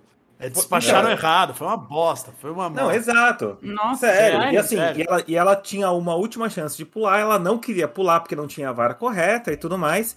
E todo mundo, ah, porque refugou, e sempre usando comentários super coerentes e corretos e bacanas, só elogios. E ela falou assim, gente, eu vou me arremessar 6 metros para cima, 6 metros para baixo. E assim, se eu erro, eu caio na, no chão e me estabaco e me quebro inteira. E perco anos de, de treinamento. Eu prefiro ficar aqui na minha, não pular, perder essa competição. Ok, é Olimpíadas, é uma competição super importante, mas assim, ah, não, você tá errado. Você tem, tem que ir lá, você tem que se estabacar, você tem que se quebrar porque eu tô mandando. Né? Eu quero que ver que você. Bom, tem... eu quero você se fudendo. Exato. Tipo assim, a pessoa, na verdade, ela tá, é um. E o exemplo foi. O exemplo que eles usaram foi daquela maratonista que. Aquela imagem dela se desgastando é. Tentando Isso. chegar te mostrando, olha aí, ó, aí, ó, antigamente. Los Angeles, 82. Olha aí, ó, 82. antigamente os atletas não Mas, eram. Gente, olha só, olha só. Mas isso tem tudo a ver com o que a gente falou sobre produtividade. Que é isso, é tirar a qualquer é, subjetividade da pessoa e deixar ela só com uma máquina de uhum. fazer. É uma máquina de bater recorde. Ah. Ué, você treinou sua vida inteira, como que agora você não está apto a fazer isso? Você eu, tem que continuar. Eu tô aí, determinado, tem... eu tô determinado a quando a próxima pessoa falar, tipo, o meu avô acordava às 5 da manhã para trabalhar, não sei o que, não sei o que lá, eu tô determinado a falar, cara, e o meu ancestral, ele caçava a comida dele. Não é? Não, é assim, eu acho que também tem uma, uma questão, assim, as pessoas vendo isso e elas, elas falam assim, ah, eu tô me fudendo, então tem que ver alguém se fuder mais do que eu pra va é. valorizar o, a minha, minha fodeção, assim, tipo... A pessoa não pode falar assim, cara, eu tô tranquilo aqui, eu tô bem, tô feliz, tô contente, não tô trabalhando tanto. Amiguinho, não trabalhe tanto, é, tão, é bom não trabalhar tanto. É, é, é interessante porque os meus pacientes que estão na Europa, eles têm uma visão de trabalho, que, que, moram na Europa já há um tempo, que são praticamente europeus, são brasileiros radicados lá há anos, e eles falam, cara, é engraçado, porque a maneira que eu levo o trabalho aqui mudou um pouco, porque todo mundo aqui mudou um pouco. Seja na Alemanha, na, na Espanha, na Inglaterra, a, a estrutura de trabalho mudou, e ele acompanhou a mudança. E tanto quando vem americano lá para a Europa tentar fazer um, um crash de gestão e tudo mais, o americano é enxotado para fora, ou o americano entende como é que funciona lá, né? De ter os summer hours, de ter é, hora de seis horas de, de, de, trabalho por dia. E é muito interessante. Isso Não, é muito é... legal, né? Eu tô nesse momento procurando emprego, né? Vou, já fazer, ó, oh, gente, tô procurando emprego, mas enfim. É, e aí eu tô, eu segui até um, um, conselho do Bruno, né, de dar uma olhada nas coisas lá fora, porque eu trabalhei para uma empresa global por muito tempo, então para mim, assim, até a adaptação com empresas brasileiras é um pouco difícil, porque eu tô acostumado com a mentalidade um pouco mais americana, assim. E aí eu comecei a olhar e eu vi a diferença das, da descrição de vaga de emprego das empresas da Europa. As empresas europeias, elas já estão mesmo, eu senti total isso que você falou, Pedro, porque elas começam a falar, elas primeiro, elas, elas querem te convencer a ir trabalhar lá, é, e não fazer parecer de que elas estão te fazendo um favor ao te dar um trabalho. Que aqui no Brasil é assim, tô te fazendo um favor de te pagar alguma coisa pra você vir aqui tá? A, a, grande maioria é isso. Tipo, você tem que ter um MBA, 10 anos de experiência, provar tudo isso e ganhar 2 mil reais por mês. O empreendedor é o herói. O empreendedor é... é... o herói que dá o emprego. Olha como é legal, claro. ele me dá o emprego. Tipo, oi? Exato. Oi? A oportunidade de crescer junto com a gente, né? Agora, na, os da, da Europa que eu li, eu li coisas do tipo assim, não, a gente preza pela sua. Você não precisa se preocupar com life and work balance. Aqui você vai ter a sexta-feira livre. Aqui você, seis horas, você desliga o seu computador. Aqui a gente vai te pagar uma academia, não sei o que, não sei o que, não sei o que, assim, assim, assado. Enfim, eles enchem de benefício, porque eles sabem que o pessoal lá já tá com outra mentalidade. Não é mais essa do produzir é. loucamente. Mas porque... eu não sei se é, tem muito a ver com a Europa e a América do Norte. Eu acho que tem uma, é, um pouco a ver com a cultura e, e, eu, e a indústria vi, em que a, a empresa está. Na área de tecnologia, isso é muito comum. É, essa coisa de, de priorizar o, o bem-estar do, do, funcionário, porque é, são funcionários difíceis de conseguir. Né? O mercado é muito complicado para essas. Tem, eles precisam muito mais do que tem funcionário disponível. Aí começa a rolar essas coisas. Eu, né, eu sou amigo de pessoas que trabalham em empresa grande é, na área de tecnologia, em que a empresa tem um supermercado dentro da empresa em que você não paga. Você, por exemplo, você pode todo dia fazer supermercado e levar para casa de graça. É o custo da empresa. Isso, isso seria impensável no Brasil. É, é, flexibilidade de horário de trabalho. Por exemplo, um, um, uma dessas pessoas, ela, ela mudou para uma casa é, em Montreal, um pouco mais longe do que a casa que ela morava. De repente, ela levava 40 minutos para chegar na empresa, começou a levar uma hora e meia, uma hora, uma hora e vinte. E a empresa simplesmente começou a dizer que ele poderia sair, se a diferença de tempo era uma hora, ele podia sair da empresa uma hora antes. Entendeu? Ou seja, você incluir o deslocamento do trabalho como tempo trabalhado é uma coisa que no Brasil é impensável. Mas você vê muito. Vagabundos! Seria é mais cedo de casa, né? Ele que escolheu morar longe, ele que escolheu escolher se morar mais perto. Isso é Canadá. Aí antes, já Isso é sabe Canadá, que tá canadenses longe, vagabundos comunistas. Exatamente. E se fosse no Brasil, brasileiro não merece ter supermercado, porque imagina se acontecesse. O brasileiro sai roubando tudo. Certeza, certeza. Não imagina. Ia começar a fazer compra Exato, pra família. As primas tudo. Ia começar a levar pra vizinha. Ah. Nossa, Ai, como a gente é vira-lata, né, gente? Puta é, porque que eu tô ouvindo as pessoas mas é, falando mas isso. Mas é, porque essa é a realidade. É a realidade, a gente escuta isso. Eu tô ouvindo uma pessoa ouvir o, o comentário do Bruno e pensar, ah, é, nunca isso vai funcionar no Brasil, nunca. Não funciona. E, e assim, mas se você é, vai no, é que... no escritório do Twitter, do Facebook ou de algumas empresas americanas que tem aqui, Lá é normal ter uma geladeira com cerveja aberta, tipo, meio que 24 horas. É normal. Não, onde eu trabalhava na WeWork também tinha. também tinha. Tanto cerveja na TEP quanto E assim, era open, assim, você pode usar. E assim, ah, no começo eu assim, nossa, o pessoal vai ficar trabalhando bêbado, assim. O que, o que os, os, meus colegas dizem é que eventualmente você, você, fica meio assustado, assim, mas passa duas, três semanas, você nem lembra mais que tá aquela cerveja ali. De repente, um happy hour, uma coisa assim. Porque é isso, fica normal, né? Fica ok, é bacana. Mas eu vou puxar de novo o neoliberalismo como gestor do nosso sofrimento. Por quê? Por que, que essas empresas colocam um bar com cerveja, com vinho, com gin, com tudo isso de graça dentro plano, da. É um e ping-pong e clube é. de vinho? Por quê?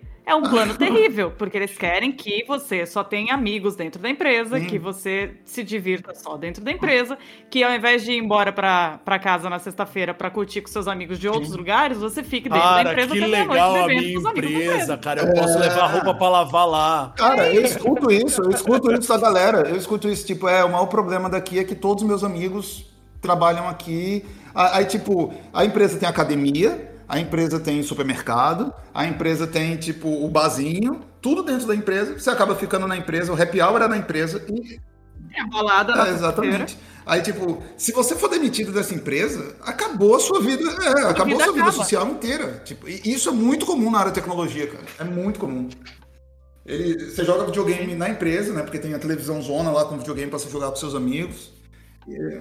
Olha, eu não sei, não sei dizer se isso, assim, é terrível, mas é bom no final das contas, porque eu fiquei quatro anos na WeWork. Os dois primeiros anos eu era dessas. Vocês viram o quanto que eu falava da WeWork naquela época e vivia uhum. lá dentro. E dos dois últimos anos eu mudei de área. E como eu mudei de área, que possibilitou eu trabalhar ah, nos horários um pouco mais diferentes e poder trabalhar de casa, eu me desloquei um pouco desse lance de ter os amigos só lá dentro. E aí foi bom porque a transição foi um pouco mais leve na hora que eu perdi o emprego. porque se eu tivesse perdido o emprego lá em 2018, 2019, eu tava é. fodida. Meus amigos eram só de lá, gente. Minha vida era 24 horas dentro Sim. da empresa. É. É foda. E é o que a gente. E assim, é, e aí a gente volta naquele episódio anterior que a gente já gravou falando de outros modelos de trabalho, né? Porque é isso, é muito foda. É muito fácil hoje em dia a gente ser seduzido e ficar dentro de um negócio que ocupa a tua vida inteira. É muito fácil. É, é porque a gente quer fazer parte, no final das contas, né? A gente, a gente quer, quer, ter, a gente quer ser A gente quer ser amado. Vale por si, cara. A gente só quer ser amado. Ninguém te ama, Bruno, relaxa. Sim, então, só para terminar, para terminar duas coisas. A primeira coisa, eu queria dizer qual foi a coisa bacana que você aprendeu nessa quarentena. Eu queria que cada um da gente falasse assim. Todo mundo aprendeu alguma coisa, né? É. É, é, é a coisa que você aprendeu, seja se basco ou o que for. Etruscos, e... sei lá. É. E eu queria que a gente adquirisse o hábito de sempre fazer uma recomendação no final. Eu acho tá. super importante. Tá, tá. Ou seja, Começa então. Fala eu... uma coisa que você aprendeu e uma recomendação. Tá. É... Teve duas coisas que eu, que eu é, me interessei mais na quarentena. Eu já tinha comprado meu piano antes da quarentena, mas eu senti que foi na quarentena que eu comecei a me dedicar mais de verdade a ele. É, e para mim é, é, do caralho. Tipo, sou apaixonado pelo instrumento hoje e eu me acho um idiota de não ter sido meu primeiro instrumento, né? Eu dediquei tempo demais ao violão e à guitarra quando era para eu ter usado piano. Piano lá, é mais tinha... fácil, né? Ah, piano é mais fácil. As notas estão uma do ladinho da outra, né? Mas tudo não, bem. Depende. Se a sua pretensão é, é, tocar como list, talvez não seja tão fácil assim. É, exatamente. Se for, como, se for tocar como talvez. Hugo ou Bruno, aí já é mais viável. Exato. É, e outra coisa que eu, eu acho que eu comecei a me interessar na, na, na quarentena é uma coisa bem cristã, que foi carpintaria. Né? Eu... Bem cristã. É bem cristão mesmo. É, bem é de fato, né? Jesus, o pai dele. Entre os hobbies, acho que é o hobby mais Jesus! Jesus, móveis planejados. É, é, que é bem cristão ser corno, né? Não, pera, calma. Eu comprei, né, coisas básicas. Sabe aquela coisa que você ficar vendo vídeo, vídeo no YouTube, o que comprar para começar em carpintaria, assim. Agora, para eu... comprar a impressora 3D, tu não compra, né? A impressora 3D dá muito trabalho. É. Agora, fazer é, uma cadeira do zero, ele acha ok. É isso. Não, é uma carpintaria muito simples, cara. Mas é, é, é bom. Eu, eu, gostei, já fiz o meu primeiro projeto de carpintaria, que é aquela sensação de concluir, assim, é muito do caralho mas eu quero aprender mais. É, e uma recomendação é a da série da HBO, a, a Égua da Cidade do Leste. Muito bom. que é, Fala é o nome da série de verdade. É, é Mare of Easttown, o nome. É, é, com a, é com a menina que fez aquele filme famoso, Titanic. Como é o nome dela? Kate Winslet. É, é Kate Winslet. O, a série foda, recomendo muito. Muito bem. E Agora, quem vai? Eu posso falar também. Mia. Vai, Mia. É... Pô, eu aprendi também música. Eu aprendi a tocar violão. Eu ganhei um violão quando eu tinha 13 anos, do meu pai. Só que eu só tocava, tipo, as coisinhas básicas de rockzinho. Se uma letra tinha uma... Se a, a, a, a música tinha uma pestana, eu já não fazia. Então, foram aí 20 anos desperdiçados de, ao lado do instrumento e ano passado eu resolvi começar de fato a aprender. Então eu fiz aula nesse último ano, um ano e meio fazendo aula e eu aprendi bastante também, fiquei bem feliz. E de fato percebi que piano é mais fácil. Eu deveria ter comprado um piano ao invés de ter ficado no, no violão. Eu aprendi a desenhar um pouquinho também, mas não fiz aula, fui na, na, na tentativa e erro, fiz umas coisinhas.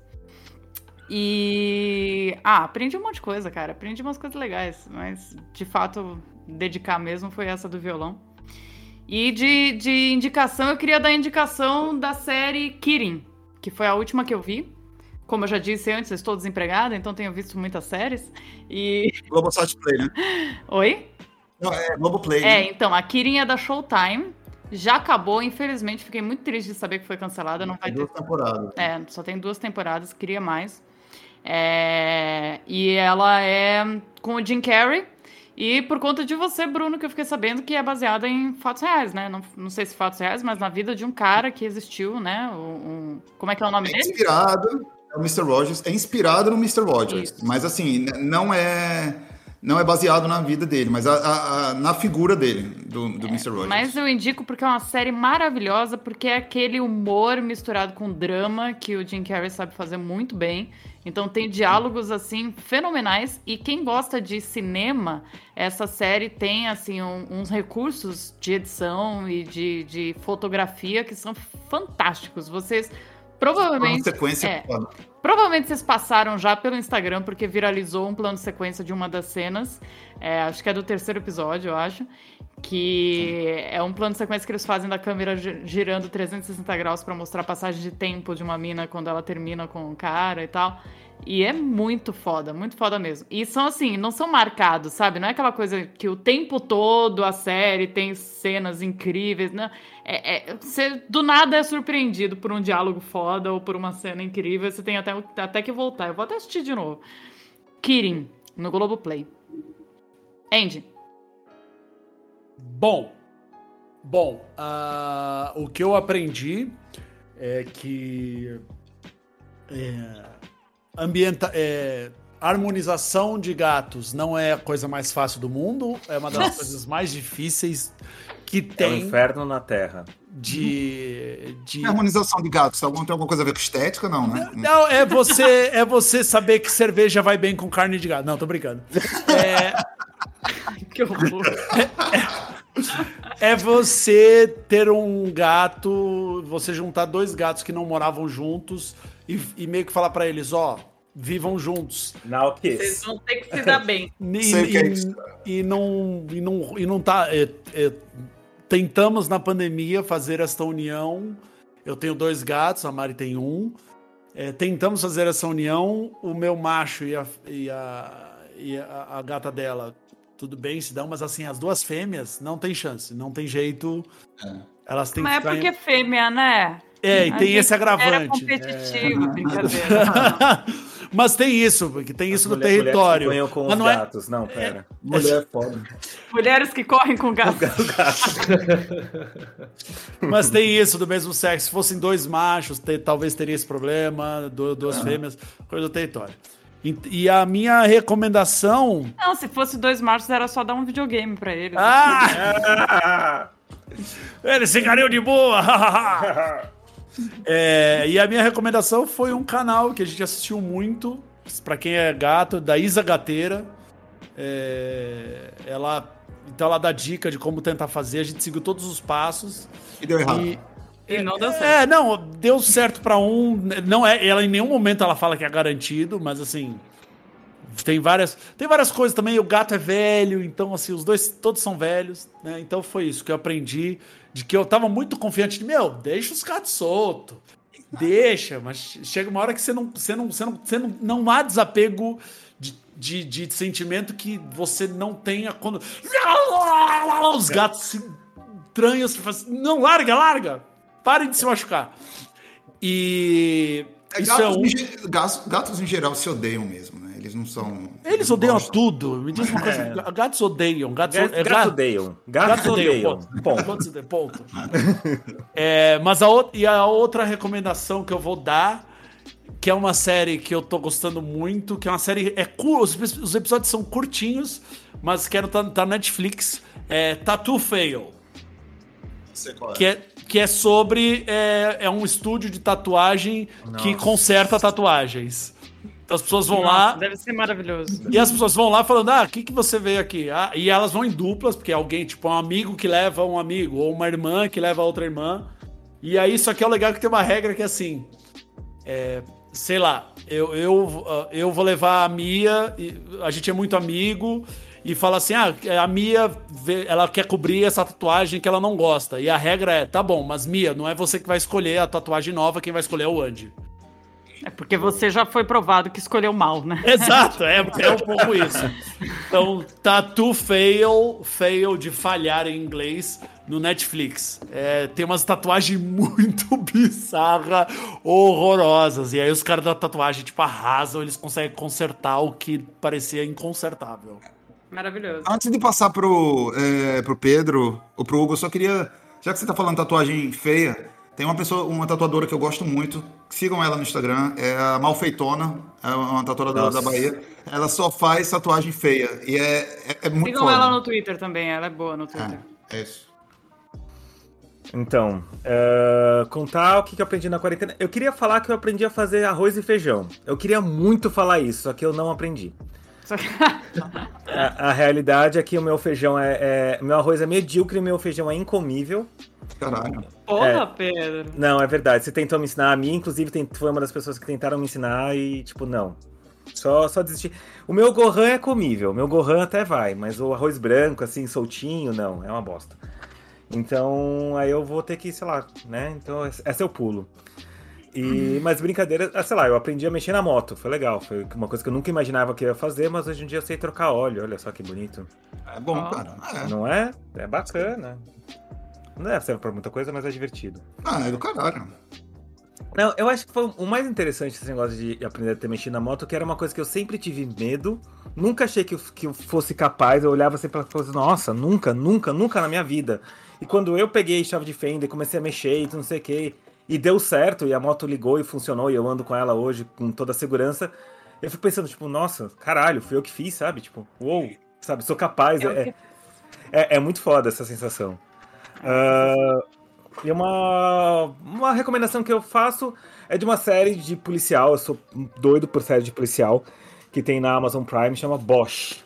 Tá na quinta temporada, quinta e última temporada. É, SH? É, exatamente, que nem a furadeira. É, é, SCH, furadeira. SCH. É, então, é BOS. Bosch é, não sei, não é com coisa? É, é, a furadeira eu acho que é com SC, né? Ou não? Então, agora você me deixou na dúvida. Acho que não, a furadeira é B-O-S-C-H. É, é B-O-S-C-H. Exatamente, que nem a furadeira. Exatamente, né? Então, Bosch tá na quinta temporada, é uma série uh, americana de um... Sobre um carpinteiro. Hum, não. ele é, é, um detetive de Hollywood, assim, só que não, não, ele é só está em Hollywood, que é uma, em, em, Los Angeles. E é uma das poucas séries policiais que, tipo, parece um pouco mais próximo da realidade, sabe? Tipo, não é aquela. Cada temporada é, é um caso que ele pega e, e ah, os diálogos são maravilhosos. O, o personagem principal, ele é aquele tipo de detetive meio puto com a vida e, e as coisas são parecem reais. Então, é uma excelente série, não é uma série de merda, não. Tipo, sei lá, Bones, que eu também adoro. Então não preciso falar, não posso falar isso muito. Que é péssimo, eu odeio Bones e não consigo parar de ver. E é isso, essa é uma recomendação. Eu só acho bem ousado o product placement ser no título da série, mas. Exato, ele, ele é. Ele usa mais milhadeira para descobrir os assassinatos. Então eu agora? Vai, Hugo. Hugo, você que trouxe o questionamento sobre a produtividade, eu, eu, imagino que você tenha tentado ser produtivo e aprendeu alguma coisa nessa quarentena. Nossa, eu sou a pessoa. Ó, eu trouxe a questão justamente, não com a resposta, sabe? Eu trouxe a, que... eu trouxe a questão é, do tipo, perguntando como, como resolver isso na minha vida, sabe? Como resolver o fato de que eu acordo todo dia e tem uma listinha automática de 21 coisas para fazer, sabe? Do tipo, é, é, isso. A minha vida tem sido isso. É do tipo, tocar é, piano por 15 minutos, tocar violão por 15 minutos. É, eu botei até. Sei lá, eu botei tudo assim, minuciosamente, sabe? Eu sou essa pessoa que funciona bem com checklist. Então. Estamos vendo realmente, funciona bem. Realmente, eu tô tocando piano melhor agora, depois dessa quarentena, porque realmente eu toco todo dia 15 minutos, então eu toco, eu tô tocando melhor. Eu tô tocando violão melhor, mas uma coisa assim, se for para citar, a coisa que eu acho que. Não é que eu tenha me, me tornado um exímio cozinheiro, não é isso, de maneira alguma, pessoal. Mas assim, eu era patético, tá entendendo, na cozinha. Eu era. Eu, eu simplesmente eu descobri, pra vocês terem ideia, eu descobri na quarentena que o meu fogão, que tem quatro anos, é, ele, o cara tinha feito a conversão de gás de encanado para, sabe, de gás de botijão para gás encanado, ele tinha feito pela metade. Eu tava com um fogão há quatro anos e só agora eu descobri Saindo pouco que o meu forno não estava pronto. Então, assim, eu descobri isso agora, que o, o serviço foi mal feito. Ou seja, a pessoa passou quatro anos com fogão em casa para descobrir agora que a instalação tinha sido feita pela metade. E assim, pô, eu faço coisas nada sofisticadas, mas assim, é, eu, eu não sei se eu sou muito humilde, muito simples me contento com pouco, mas eu, eu gosto da minha comida. E isso era uma coisa impensável, sabe? Eu era a pessoa que fritava ovo e hoje em dia eu faço caponata, sabe? Então eu já estou muito feliz. Então, oh. eu, eu, diria que agora, é, é, é, assim, eu, eu sou autossuficiente em termos de me alimentar. Isso está ótimo. Assim, eu preciso só é, ir no mercado, comprar os ingredientes. E, cara, eu comprei sei lá, uns 20 tipos de temperos diferentes e fui combinando e fazendo as misturas. Isso, isso, tipo, enfim, tudo isso aí foi, foi uma descoberta bem legal e eu descobri que dá para é, obter resultados razoáveis na cozinha é, sem muito esforço, sem muito sacrifício e hoje em dia eu gosto de cozinhar. Então isso foi uma coisa bem legal da, da pandemia. É, uma outra coisa... Aí, beleza, em relação a as recomendações, cara, é muito difícil, né? Porque, assim, eu tive tempo, né? Durante... Então, assim, eu, eu teria muita dificuldade de citar, assim, uma série, um filme, sabe? Um... Eu vou citar. Não, desde o último séries, que tá? Ó, Fargo é excepcional. É uma série é, ah, que, que, é. é maravilhosa. É sensacional, né? Tipo, o filme. Mas a primeira era... temporada é bem melhor do que as outras, né? É. Agora também, tipo, não, mas tem to, todas são interessantes, né? Todas têm, todas têm seu, tem o seu charme, né? Tem. Do tipo, às vezes é um ator que você gosta muito, e aí ele tá lá na, na segunda temporada, na terceira. Enfim. Fargo é sensacional. O filme já era maravilhoso. Eu gosto muito dos irmãos Coen. A série é muito boa também. É, Atlanta. Mas pera, rapidão, deixa eu te interromper. O filme e a série não tem nada a ver uma coisa com a outra. Ah, sabe qual é o elo? É, é a, a cidade, Fargo. Esse ah, é o tá. Mas não, não é mesmo diretor, não é mesmo elenco, não é mesmo é, história, não é nada. Os irmãos Coen, eles são os produtores. Ah, tá. Obrigada.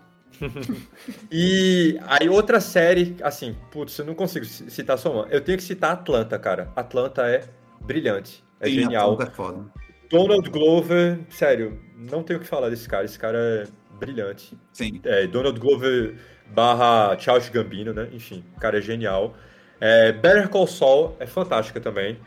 É, quem gosta de Breaking Bad, tipo spin-off de Breaking Bad. Tá, eu citei três séries. Cara, é, eu vou ter que citar é, Sapiens, de Yuval Harari, que foi um livro também que eu adiava há bastante tempo para ler. Eu tive mais tempo para ler agora na quarentena. E aí, consequentemente, li o livro. Muito bom. E... Você sabe que eu tenho ranço com Sapiens? Nossa, vou lançar gosto... essa agora. É mesmo? Porque Sapiens... Porque o Sapiens, então, eu tenho um problema muito sério que me atrapalha muito academicamente, que é ranço.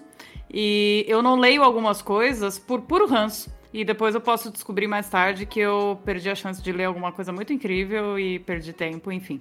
Uma delas é são os livros do Harari. Eu tenho, inclusive, qual que eu comprei agora? Eu comprei um dele. Foi, foi o Sapiens que eu comprei. Ele fez uma de notas da pandemia também, mas eu não comprei porque eu falei, ah, vai estar tá meio datado, né? Uhum. Preferi comprar só o Sapiens. Mas não li ainda. E outro é o Churran, né? Que é o popzinho filósofo da vez agora, que todo mundo ama, porque ele escreveu aquele livro Sociedade do Cansaço. Mas eu tenho amigos muito inteligentes que eu considero muita opinião que falaram que esse livro é uma bosta, que é hum. super raso, que ele faz uma leitura rasa de Freud, rasa de Hannah Arendt, e por isso eu nem consegui ler ainda, mas eu tenho hum. que ler. E, e aí, é. bom. É, porque, assim, é que eu... Sapiens foi, ficou na moda muito não, tempo. Não, mas assim, você não pode ler Sapiens achando que você vai ler um grande livro de filosofia, porque não é isso. E assim, é, para mim, Sapiens ele é muito mais parecido com os livros de Carl Sagan, por exemplo, como é, O Mundo Assombrado pelos Demônios. É, é, um, é um livro sobre ciência e sobre a história da humanidade com um viés muito específico ali né? É... é um livro superficial, Sapiens, não é? Você não vai ter nenhuma revelação lendo o Sapiens, mas eu acho um livro importante porque o que tem no livro, por mais superficial que seja, a maioria das pessoas não sabem, sabe? É, a, a, a, a história da humanidade sendo contada, que é contada no livro, é uma história da humanidade factual, em sua grande parte, e que a maioria das pessoas não conhecem, não tem a mínima ideia que foi assim ou por que foi assim, entendeu? E o livro trata disso. É, não é um tratado, é nem um grande livro de ciência, não. É um livro é, é, que eu acho que merecia ser um livro popular, um livro pop mesmo. É fácil de ler. Não Qual é que é a sequência mesmo que ele escreveu logo depois? Eu é, acho que o último Deus. dele é o, Homo Deus eu não gostei. É, eu li o Homo Deus e para mim é um livro fraco, assim, repetitivo, em que não vai para lugar nenhum tal. Já o Sapiens, não. Eu gosto muito do Sapiens. E, inclusive, saiu agora uma versão quadrinhos do Sapiens, que é maravilhosa também. Recomendo muito. Olha, é, eu talvez acho... eu me interesse, porque é mais fácil de ler. eu tenho que largar a mão de ser preguiçosa, gente. Tem, tem uma entrevista do Harari, é, do Roda Viva, não sei se vocês chegaram a ver. Pode ser uma... Não. Pode ser uma, uma porta de entrada, Mia, talvez. Dá uma, tá dá uma olhada. Obrigado. Tem no canal da Roda Viva. Cara, é muito bom. Assim, o livro é muito bom. E é isso aí, ele, tipo, ele faz um compilado, né? Ele, tem, tipo, ele tenta dar uma visão bem holística, assim, então, assim, tem um capítulo sobre dinheiro, sabe? E aí ele vai explicar o dinheiro e tal. Sei que. Cara, é impressionante, assim. É isso aí que o Bruno falou. Tem muita coisa que você nunca ouviu falar, sabe? Ou que você ouviu falar assim, mas nunca tinha feito aquela conexão. Enfim, é, é, é bem assim, legal. É tão, é tão, amplo, o livro é tão amplo que é, você pode ser de qualquer área que entende muito sobre história ou história da humanidade, que mesmo assim você vai ler o livro e tem alguma coisa ali que você não sabe, que você nunca viu sob essa perspectiva. Né? É, eu, eu recomendo muito, eu acho um, um livro essencial hoje em dia, cara. Sapiens eu acho foda. Boa, gente, vou ler sim. Eu tinha muitas recomendações cinematográficas também, mas ó, pra dizer uma só, já que eu já dei muitas recomendações, Uma Noite em Miami, eu gostei muito. É um filme? É. Peraí, em qual canal, em qual streaming que você viu? É Amazon Prime Video, acho que é Amazon Prime Video. Eu vou, já que todo mundo deu um pouco, deu mais de uma, eu só vou dar mais uma é, é, recomendação que eu nem vi todos os episódios, eu vi só os que me interessavam, que é aquele que saiu na Netflix sobre os filmes. Como é que é o nome, gente? Me ajuda. Os filmes que nós amamos, eu acho. Filmes que nós amamos, ou filmes que nos marcaram. É, assim. alguma coisa assim. É. Isso. É, é, é, da mesma galera que fez aquele dos brinquedos, você viu dos brinquedos? Não vi o dos brinquedos. É, é um documentário. Eu muito é. de filmes. Eu também. Principalmente a história. Eu já sabia um pouco da história do Dirt Dancing, eu já sabia sobre a, a questão do Patrick Swayze com a, com a Baby, né? Que esqueço sempre o nome da atriz. E, na verdade, eu descobri ontem que ela, a atriz, ela é filha do ator que ganhou Oscar, Grammy e todos os possíveis imaginários prêmios do, do filme Cabaré, que é o mestre de cerimônia. Você lembra dele? Você, você assistiu Cabaré? Você que é mais os musicais, Andy? Não, você lembra de Cabaré? Não, não lembro. Ai, gente, pelo amor de Deus, clássico, com a Liza Minelli. E tem um mestre de cerimônias que é maravilhoso. Ah, ele o, ganhou de... o, lá atrás, o cabaré lá atrás. É. Ah, tá. Minelli, eu achei que era 70. alguma montagem agora, dos anos 75. Não, dos anos 70. E o mestre de cerimônias, ele ganhou acho que uns cinco prêmios. Hum. É, como, como ator coadjuvante, porque ele é perfeito, ele é incrível, aquele cara. E ele é pai da Baby, do Dirt Dancing. Eu não ah. sabia, achei, achei demais. Descobri lá no, no, no filme ontem, no, no, no, na série. E é bem interessante ver como que tem uns filmes que, assim, na cagada, deixaram toda a equipe milionária, né? Esse é um deles. O outro que também deixou todo mundo milionário, que foi meio na cagada, foi o do o Forrest Gump, né? Todo mundo, assim, não, não contava, quase não saiu o filme. E Uma Linda Mulher, que é um filme que o diretor ele foi gravando mil versões de cada cena e foi a edição que salvou no final. Não tinha história praticamente, a edição Uau. que salvou a história. É.